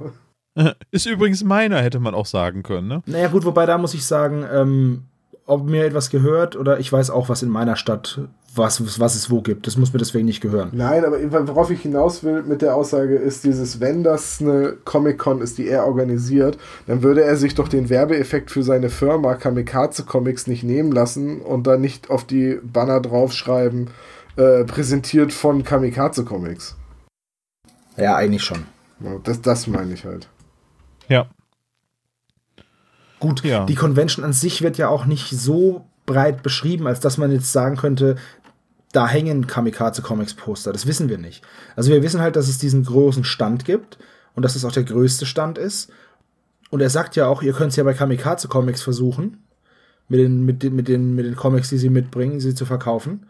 Ja. Und Justus entscheidet sich ja dann bewusst dagegen und sagt, er will zu dem lockigen Wirrkopf. Hast du lochig oder lockig gesagt? Ja, ich habe lochig gesagt, weil das natürlich voll Sinn macht. Finde ich übrigens. Man kennt es ja, nach passiert oft, dass ich sage, du Lochenkopf. Ich finde es übrigens sehr gut nachvollziehbar, dass Justus sich dazu entscheidet, nicht zum größten Händler zu gehen, sondern sich eher einen kleineren raussucht, weil die oft ja ähm, ganz anderes mit den ganzen Sachen umgehen. Ich habe das so mal verglichen, wie wenn ich mein altes Computerspiel verkaufen möchte und zu GameStop gehen würde. Ja, das ist natürlich, GameStop ist so. natürlich auch echt der Hier, wir haben dieses Spiel, das ist zwei Wochen alt. Ja, ich gebe dir zwei Euro dafür. Aber ich habe 60 dafür bezahlt. Ja, ich gebe dir zwei Euro dafür. Oder einen 3-Euro-Gutschein. Wenn du uns 17 Spiele bringst und 50 Euro drauflegst, darfst du dir ein neues Spiel aussuchen. Hey, toller Deal. Ja. Ja, Aber naja, die müssen ja auch von irgendwas leben, das ist schon richtig. Zum, An größerer zum Verwaltungsapparat. Ankaufen, nee, zum Ankaufen ist äh, das Geschäftsmodell von. Äh, also, wenn du Dinge wirklich verkaufen willst, um damit noch Gewinn zu machen, geh auf den Flohmarkt. Da kannst du weder Rebuy noch. Äh, ja, kannst du voll vergessen. Die, so. Diese ganzen Ankaufportale sind das funktioniert nicht. Nee, die wollen es ja gewinnbringend weiterverkaufen. Genau, das die wollen es gewinnbringend weiterverkaufen, ja. das heißt, die können nicht so viel investieren. Aber Flohmarkt, Ebay ist die beste Alternative. Meiner Meinung nach.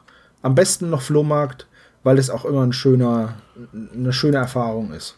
Ich hatte nämlich genau das mal mit äh, Rebuy, da habe ich DVDs ausgemustert und habe gesagt, naja, ich werde mich jetzt nicht auf den Flohmarkt stellen, entweder ich kriege noch was dafür oder eben nicht. Und ähm, meine DVDs waren alle wirklich in Top-Zustand und trotzdem hat Rebuy behauptet, sie könnten mir bei allen nicht so den vollen Preis geben, weil die alle einen Wasserschaden hätten. Geil. Das ist echt super. Ja. Vielleicht hatten sie ja eine, irgendwie, hast du mit einem mit einem Handy fotografiert, wo ein Wassertropfen auf der Linse war vielleicht oder so? Nee, was Hast du es per Flaschenpost eingeschickt? Ich glaube ich glaub eher, dass die, äh, dass, dass, dass die Post das Paket einmal versenkt hat, irgendwie in einem Fluss, der unterwegs war. Ich weiß ja, es nicht. Das ist ja. Und was hast du schlussendlich bekommen? Äh, für die Sachen, die sie dann tatsächlich angekauft haben, ein Bruchteil von dem, was mir die Seite im Vorfeld ausgerechnet hat. Mhm. Äh, das dann aber immerhin relativ problemlos und ich habe auch die Sachen, die ich dann doch nicht an sie verkaufen wollte, weil ich mit dem Preis nicht einverstanden war, anstandslos und äh, in kürzester Zeit direkt zurückbekommen. Also das war, das, das zumindest funktionierte ganz gut. Aber war für mich eine Lehre, ich benutze solche Ankaufportale für sowas nicht mehr. Ja, zum selber was kaufen ist es gut, aber zum Verkaufen ist es Mist. Ja, ja, genau. Ja, ja. Nee, aber ansonsten nochmal eben äh, die, die Motivation äh, von, von Griswold wird relativ spät denn erst offengelegt. Ähm, also ich glaube, ich springe jetzt einfach mal so ein bisschen, ne? Wird ja. so ein bisschen in Handlung vorankommen. Und äh, es stellt sich dann heraus, dass er auch der Besitzer von Kamikaze Comic ist und er eigentlich ähm, auch gerne diesen, also es stellt sich dann irgendwann heraus, dass er gerne den Comic, der geklaut worden ist, auch gerne haben möchte. Und, und darüber grübeln die jetzt nach, warum er den haben möchte. Und ähm, äh, decken dann aber auch noch ein, ein Geheimnis auf, wer hinter dem Phantom stecken könnte, äh, der den Comic geklaut hat weil nämlich äh, sie feststellen, dass der Stempel, den, den Sebastian und du, Tom, eben schon erwähnt habt, ähm, ein, ein Indiz dafür ist, dass es ein zahlender Kunde ist, der auf der Convention ist und Leute, die keinen Stempel haben, zwangsweise dann zum Personal gehören müssten, weil sonst niemand anders hereinkommt auf dieses Gelände. Richtig. Und dann sind sie quasi auf der heißen Spur. Ähm, Justus ja, sagt eigentlich nichts dazu, ne? Also die anderen beiden tölpeln da irgendwie mit, habe ich so das Gefühl. Oder, oder wie seht ihr das? Ja. Ja, Justus äh, behält halt alles, was er durchschaut hat, so für sich und auch dieses Ganze, wo sie dann mit Dan Demento zum Laden von Kamikaze Comic fahren, der ist ja sofort, der glaubt ja Justus einfach alles und sagt, ja gut, bin ich dabei, äh, klar, machen wir kein Ding, äh, wir brechen da ein und so. Er fährt ja. sie ja auch sogar hin. Ja, ja, also ja. Der, das, das ist wieder, da habe ich das Gefühl, da wollte man dann doch sehr abkürzen. Genau, weil eigentlich hat Peter ein eigenes Auto, mit dem er da ist. Ja, ein Buch. Und genau. das ist nicht sein MG. Nee, ein Impala sollte es sein wohl, ne? Habe ich ja. gelesen. Ja, aber das wird halt im, im, Hörspiel einfach so überhaupt nicht erwähnt. Ja. Ja, und äh, dann äh, gehen sie zum Kamikaze Comic Store in der Stadt. In dem Fall wird es wahrscheinlich Los Angeles sein oder lass es auch San Diego sein, ganz egal. Und da finden sie dann heraus, wer das Phantom ist. Das ist nämlich der, wer, wer ist denn das? Der Kartenabreißer sozusagen oder genau. der, der Typ, der den Stempel gegeben hat. Also ein Mitarbeiter von Kamikaze Comic. Der heißt auch Purvis oder so. Ja, Purvis, heißt ne? er und ist der Türsteher oder beziehungsweise halt der, dieser, ja. ja dieser Karten. Einlasser, Einlasser, genau. Einlasser, ja. ja. Ja, und dann stellen sie am Ende, stellen sie Griswold, der nämlich tatsächlich dafür verantwortlich ist, dass dieser Comic geklaut worden ist, äh, eine Falle. Ähm, Griswold hat ähm, aus eigener Motivation heraus versucht, Trash von der äh, Veranstaltung irgendwie zu verjagen, indem er halt ihn provoziert mit bestimmten Sachen weil nämlich äh, Griswold eine Fälscherwerkstatt, also oder eine Raubko Raubkopien macht von, von den alten Comics, die schon vergriffen sind und verkauft sie dann als, als Replik sozusagen äh, unter der Prämisse, dass es sich um ein Original handelt, für horrende Preise, um seine Kasse ein bisschen aufzubessern. So. Habe ich das richtig zusammengefasst? Ja. Ja. Exakt. Ja. Und tada, das ist äh, sozusagen die Auflösung eigentlich ein sehr bodenständiger Fall, wenn man mal so will. Hat so seine Highlights und noch seine Spannungsmomente, wenn Peter da vom Balkon gefallen wird, aber weiß dann irgendwie nicht so richtig, die konsequent für die Atmosphäre zu nutzen. Also dieses, äh, auch dass Peter halt vom Balkon fällt und äh, in den Pool geht, das hätte man ja noch viel, viel drastischer inszenieren können. Ich erinnere da nur äh, an das abstürzende Hausboot in Episode 17. Ja, es wirkte so ein bisschen hingeklatscht, so, ne? So die einzelnen Szenarien. Hm, was äh, für mich als Bindungselement da auch noch ganz auffällig ist, ist die Musik. Äh, das ist jetzt äh, eine Folge, wo das wird, wenn man die Original- oder die älteren Auflagen hört, wo noch nicht äh, die ähm, gesungene Drei-Fragezeichen-Melodie drin ist, dann ist das so eine Übergangsmusik und die plätschert so vor sich dahin. Äh, und ich habe irgendwie das Gefühl, dass es überhaupt keine, es erzeugt keine Spannung, die Musik, sondern äh, und verbindet das Ganze nicht miteinander sinnvoll oder ist eben ein Trenner, sondern ich weiß auch nicht, das, das wirkte so hingeklatscht. Ich kann, habe da keinen Ansatz, äh, wo ich dann sage, oh, jetzt wird hier durch die Musik das Ganze noch irgendwie stimmungsmäßig unterstützt. Das, das fehlt mir alles dort. Ja. Im Gegensatz zum Cover, ne? Also das Cover verheißt so viel Gutes. Das ist einer der besten Eiger Rush Covers. Da haben wir uns ja vorhin schon drüber unterhalten. Äh, stimme ich dir zu, Tom, als du das vorhin gesagt hast. Aber die Musik zum Beispiel, da, da finde ich keine ja, Bindung zu. Bei, bei der Musik habe ich wieder das Problem, dass ich ja die äh, Neuauflage nach dem Streit mit Carsten Bohm gehört habe und ich ja. da auch meine, dass ein Teil der Musik ausgetauscht ist und das ist dann halt diese, ja, das klingt jetzt so abwertend, aber das ist so diese generische Musik, die halt in so gut wie jeder Folge auftaucht. Ja. Ja, ja, da bleibt es auch so ein bisschen hinter meinen Erwartungen zurück. Aber also ich fand ähm, die Handlung schon ganz nett, also eigentlich ein Pl äh, spannender Plot, äh, ganz neuer Ansatz mal irgendwie. Sind wir jetzt schon beim äh, Sind wir schon beim Fazit? Sind wir schon beim Fazit? Ich weiß es nicht. Wollen wir über das Fazit reden? Es fühlt Leute? sich so an, als wären wir schon so weit, ein Fazit zu machen. Genau, ja. ich hoffe, wir haben jetzt nichts irgendwie Wichtiges vergessen, aber ich glaube, wir haben tatsächlich alles besprochen. Ja. ja. Willst du denn anfangen, Tom? Ach, äh, Tom sage ich schon. Sebastian, du hast dir die Folge ja ausgesucht. Ja, ich habe die Folge Möchtest ausgesucht. Möchtest du mit dem Fazit anfangen? Das kann ich gerne machen. Ich habe die Folge ausgesucht. Ähm, einmal tatsächlich wegen des Covers, weil ich es wunderschön finde und es auch eins meiner Lieblingscover ist von Algarasch. Ähm, aber auch, weil ich äh, Conventions, so Comic-Conventions und Nerd-Conventions total liebe und ich deswegen es schön finde, dass der Fall auf so einer äh, Convention eben spielt. Ich habe mir den Fall auch, der Fall war für mich auch ein bisschen schnell erzählt, was wahrscheinlich daran liegt, dass einfach die Zeit auf der Kassette endlich ist und deswegen musste man halt entsprechend kürzen. Ähm, alles in allem gefällt mir der Fall. Es ist halt ein Crimebuster-Fall, ohne irgendwie auch nur den Hauch eines von was Mystischem. Und ähm, Bob kommt mir ein bisschen zu kurz. Aber ansonsten finde ich den Fall sehr schön und ähm, ich freue mich, dass er gewonnen hat. Ende Fazit 1. Fazit 2, Tom? Ja, ähm, ich habe es eben gerade schon gesagt, es ist so eine Folge mit einer recht bodenständigen Handlung. Es ist die Crimebuster-Ära, wenn ich jetzt richtig informiert bin. Ja. Ich mag die Fälle der Crimebuster-Ära eben wegen ihrer Bodenständigkeit. Ich mag sie sehr im Vergleich zu den neueren Folgen, weil es halt eben nicht um Kunstdiebstahl geht. Äh, gut, okay, es geht um verschwundene Comics, aber ihr wisst, was ich meine. Ne? Es geht nicht um irgendwelche äh, irgendwelches Liebesgut, das versteckt wird mit einem Rätselvers und es kommen auch keine äh, ausgestorbenen äh, Fossilien, Fossilien drin vor, etc. Das ist eine bodenständige Handlung, die wird konsequent erzählt, die wird an vielen Stellen recht verkürzt.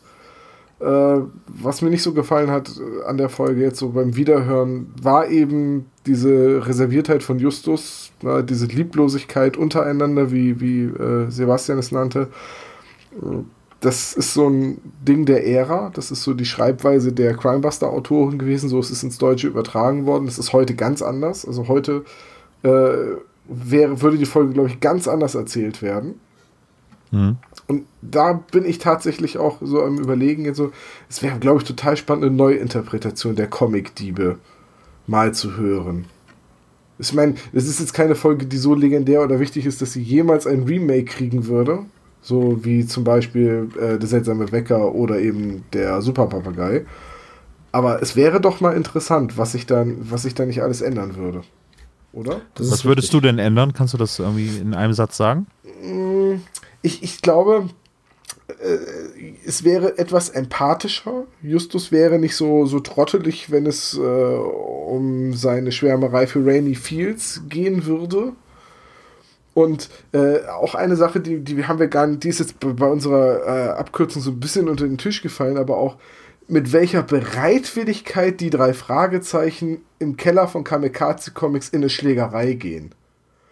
Ja, das stimmt. Dass oh, Peter ja, sogar zuruft, so, ah, was für ein guter rechter Haken, Justus. Ja, dabei habe ich mir aber auch die Faust äh, ziemlich verletzt. Das, das hatte für mich fast so Anleihen von äh, Bud Spencer und Terence Hill. Mach mal Platz, hier kommt recht, der ja. Landvogt. Ne? So. Ja, vor, allem, vor allem, weil sie halt, weil sie halt auch ähm, dem, dem Endgegner gegenüberstehen und fragen, ja, wie geht's jetzt weiter? Und der sagt halt einfach, ja, keine Ahnung, jetzt geht's zuerst mal Dresche und danach überlegt man, wie es weitergeht. Ja, das ist, das, das, das, genau, das ist einfach, fühlt sich einfach so an Terence Hill und äh, Bud Spencer erinnert. Ja, einfach erstmal hervorragend. ja, erstmal erstmal auf die Fresse und dann schauen wir mal, wie es weitergeht. Fand ich sehr cool. Im Übrigen also ist äh, tatsächlich Comic-Diebe ähm, der erste Fall der Crime Busters. Also zumindest das Buch war das erste auf Deutsch, der, der erste auf Deutsch veröffentlichte Crimebuster-Fall. Ja? Ist dann. Also ähm, ja, ja, stimmt, ja. Genau, genau ist dann halt praktisch, war als Buch Nummer 46 und kam dann halt, wie gesagt, erst ja, nach, nach dem giftigen Gockel, aber theoretisch äh, waren sie da, hat es schon davor stattgefunden. Ja. ja. So, von daher ähm, insgesamt eine schöne Folge. Die ist mir auch in der Vorbereitung, äh, trotz all der Unstimmigkeiten mit dem, ja, und unsere Verhandlungen mussten im Geheimen stattfinden, deswegen musste ich mich hier immer wegschleifen. Ja, dann trefft euch doch woanders. Ja, ne, das äh, Comic ist quasi unbezahlbar, ne, das ist unersetzlich 450 Dollar. Und äh, tr trotz, trotz all dieser Dinge ähm, funktioniert die Folge für mich immer noch gut, ist immer noch logisch, ergibt immer noch Sinn und ich höre die auch immer noch richtig gerne. Ähm, und ja, ich, ich das ist, das ist so eine Folge, die könnte ich mir halt immer wieder anhören. Da, da bin ich wirklich Fan.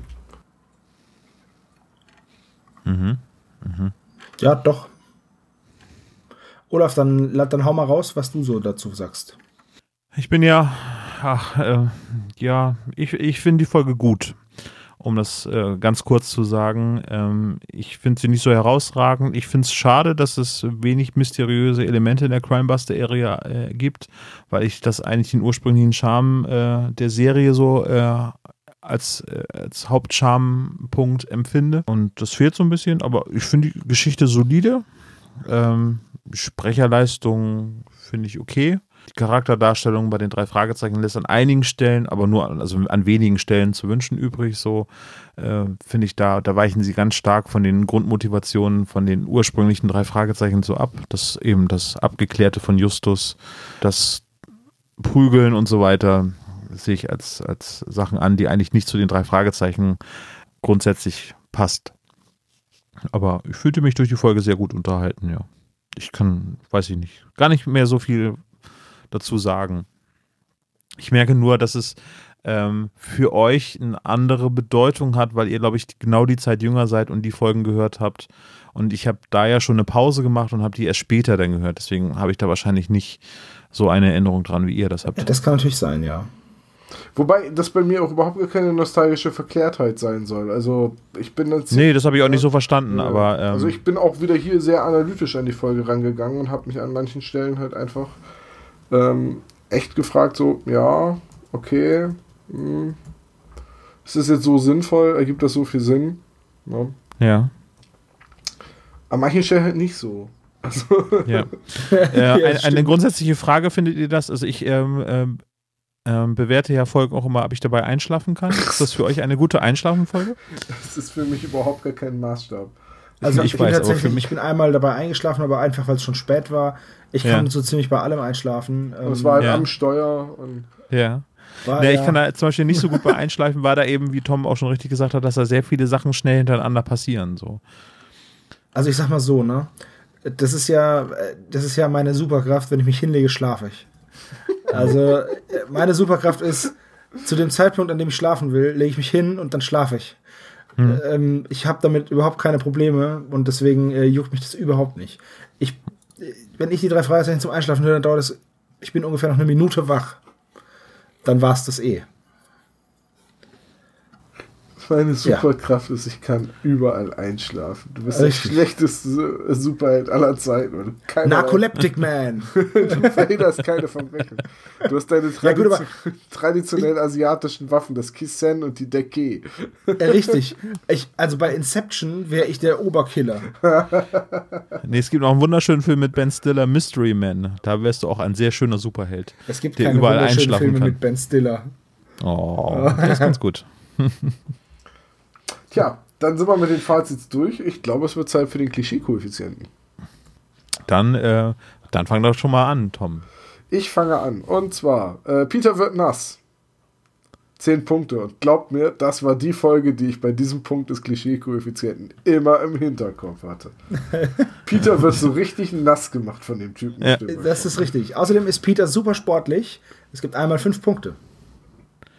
Ähm, Justus hat alles durchschaut, sagt aber nichts, das gibt 25 Punkte. Justus wird von seinem Gegenüber und hier der guten alten Rainy Fields überhaupt nicht verstanden, 20 Punkte.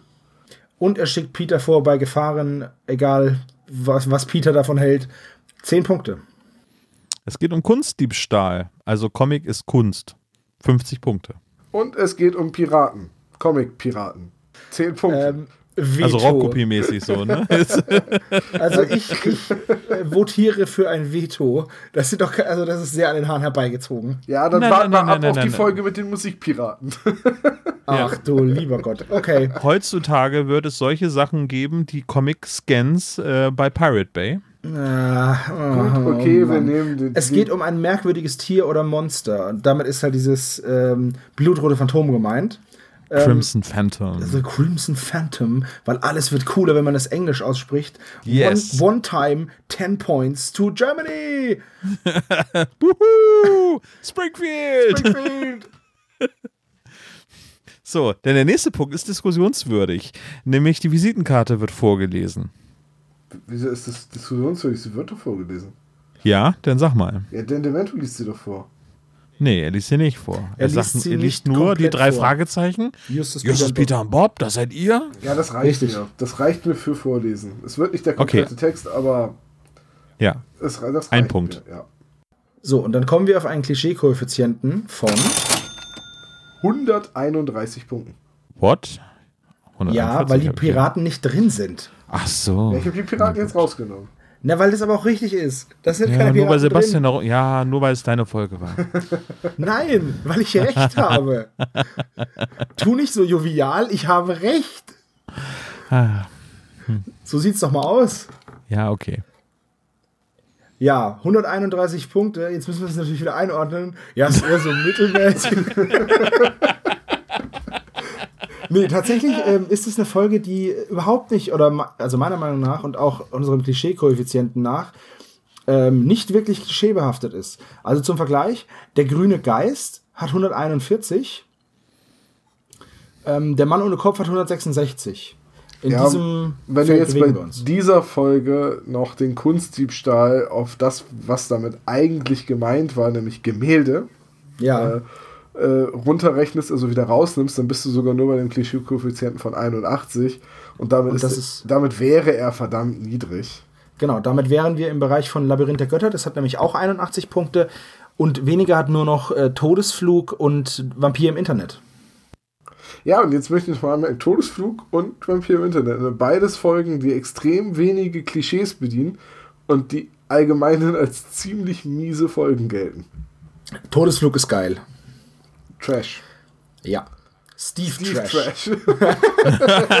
Mein Name ist Trash. Steve. Steve Trash. Ich glaube, so stelle ich mich jetzt erstmal die nächste Woche vor. Äh, ja. Sag mal, hat sich da der Vorhang gerade bewegt?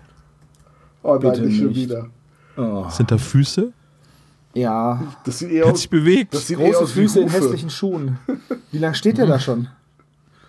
Ich weiß nicht, ich habe vorhin kurz das Fenster aufgemacht, da war es noch nicht da. So, jetzt mache ich den Vorhang auf. Ha, erwischt. Oh, verdammt, wie konnte das passieren? Ich dachte, ich hätte mich so gut versteckt. Naja, mit den Hufen und den Clownfüßen. Klauen oder klauen? Clowns. Tja, das Clowns Sie sich selber Füße. aussuchen. Clownsfüße. Von, wie bei lächerlicher Clown. Das, Riesige Fußstapfen. Riesige Fußstapfen. Egal. okay, dann fangen wir mal an mit dem Quiz, wenn ich eh schon da bin. Zufälle gibt's, die gibt's gar nicht. Frage Nummer eins: Welches Kostüm sehen die drei Fragezeichen beim Betreten der Comic-Con? Zuerst. Wir haben zwei richtige Antworten und eine falsche. Wir haben zweimal Frosch und einmal Yay. Starella Starchild. Yes!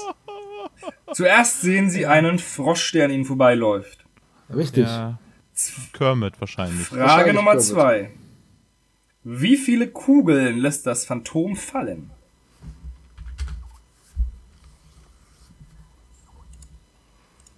Das war jetzt aber einfach. Ja, Das war echt einfach. ihr habt vollkommen recht. Es sind vier. Alle haben es richtig. Yay. Yay! Ähm, Frage Nummer drei. Wie ist Dans Spitzname?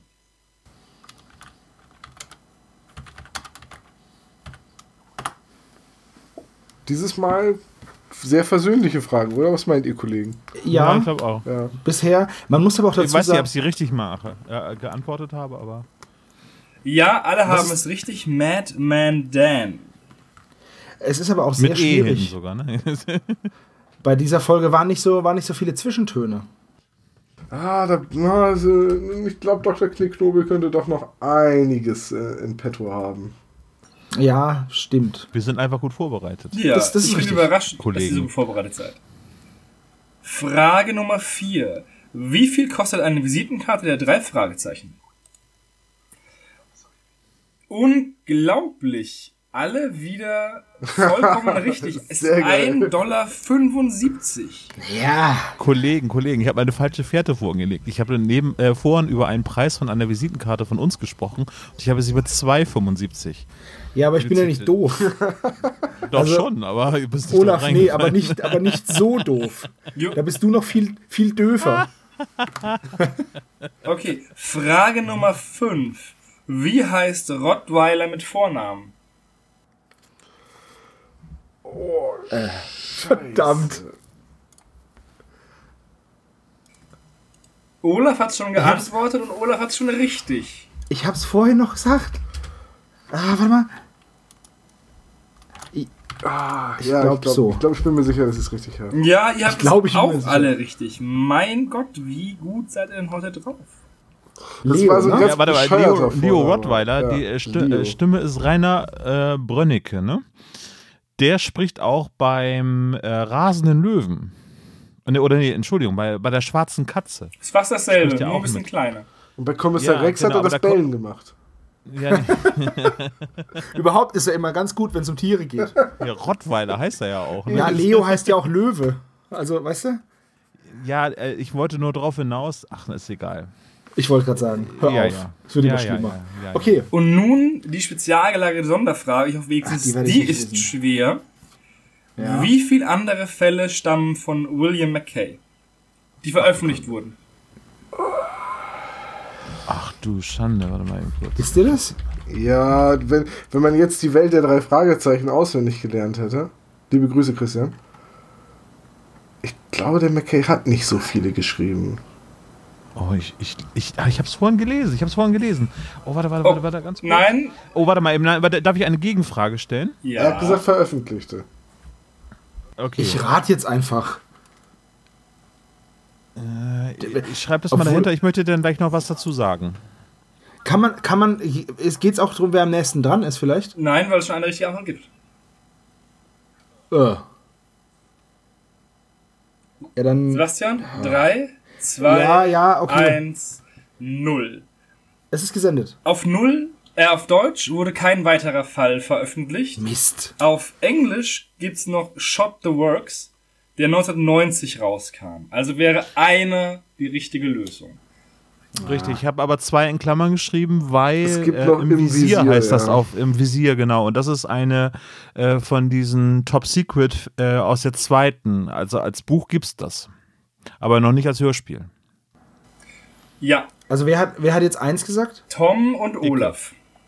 Mist. Ich habe drei, aber ich habe auch keine Ahnung. Also, ich habe jetzt, jetzt nur geraten. Egal. Okay. Das heißt, Tom hat gewonnen. Ja, Ich habe Tom- tatsächlich Weil Tom hat alle ich hab alle, alle sechs Fragen beantworten können. Ja, ich bin, Geil. ich bin überrascht, aber es ging um Comics und ihr seid Nerds, also so ein Dieses Mal, so bisschen. Eben. mit, dieses Mal haben sie auch nicht mit veralteten Zahlen von Wikipedia gearbeitet.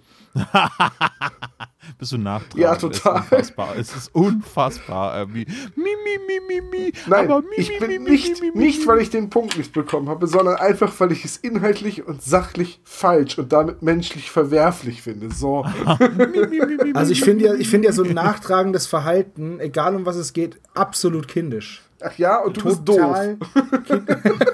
Ach ja, komm doch her. Ach ja, komm doch du her.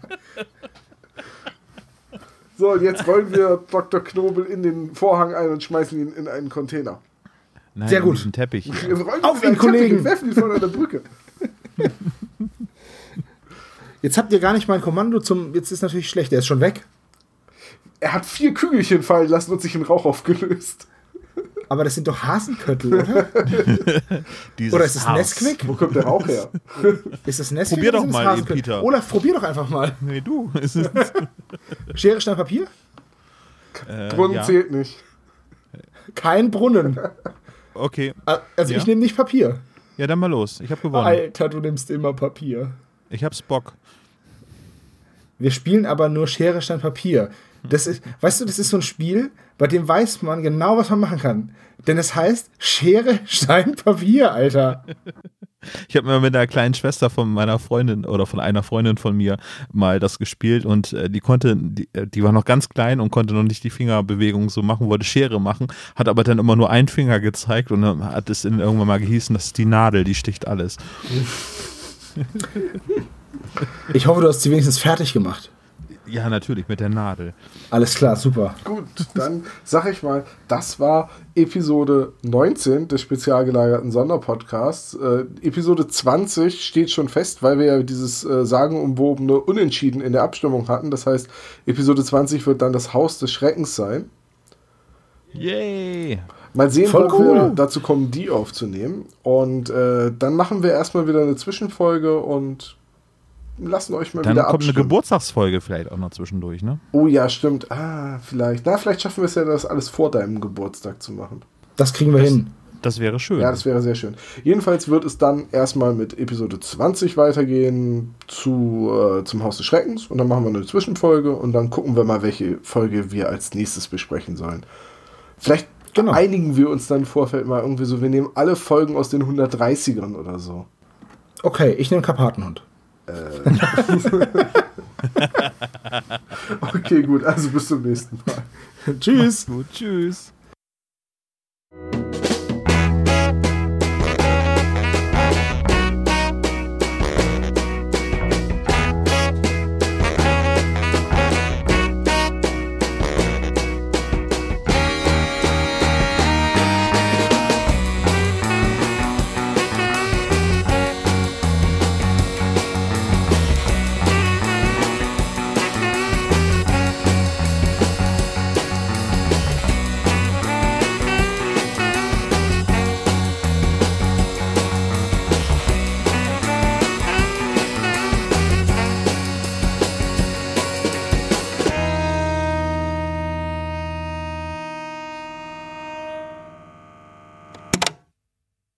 Vielen Dank fürs Hören vom spezial gelagerten Sonderpodcast. Wenn ihr noch Fragen oder Kritik habt oder einfach mal jemanden grüßen möchtet, hinterlasst uns doch gerne einen Anruf auf unserem Anrufbeantworter. Die Nummer lautet 0421 175 43430. Ihr dürft uns auch gerne eine 5 oder mehr Sterne Bewertung bei iTunes hinterlassen. Dieser Podcast ist ein reines Hobbyprojekt von drei Fans und steht in keiner Verbindung zu Kosmos oder Europa. Alle Namensrechte bleiben von uns gewahrt. Wir bedanken uns bei der Bremer Band Tech Fu, dass wir ihren Song nicht kleinlich als Titelmelodie benutzen dürfen. Ihr findet Tech Fu im Internet unter techfu.de oder bei Soundcloud. Außerdem danken wir unserer Station Voice Heinz Kreienbaum. Den spezial gelagerten Sonderpodcast findet ihr unter spezialgelagert.de oder bei Twitter, Facebook und Instagram jeweils unter spezialgelagert.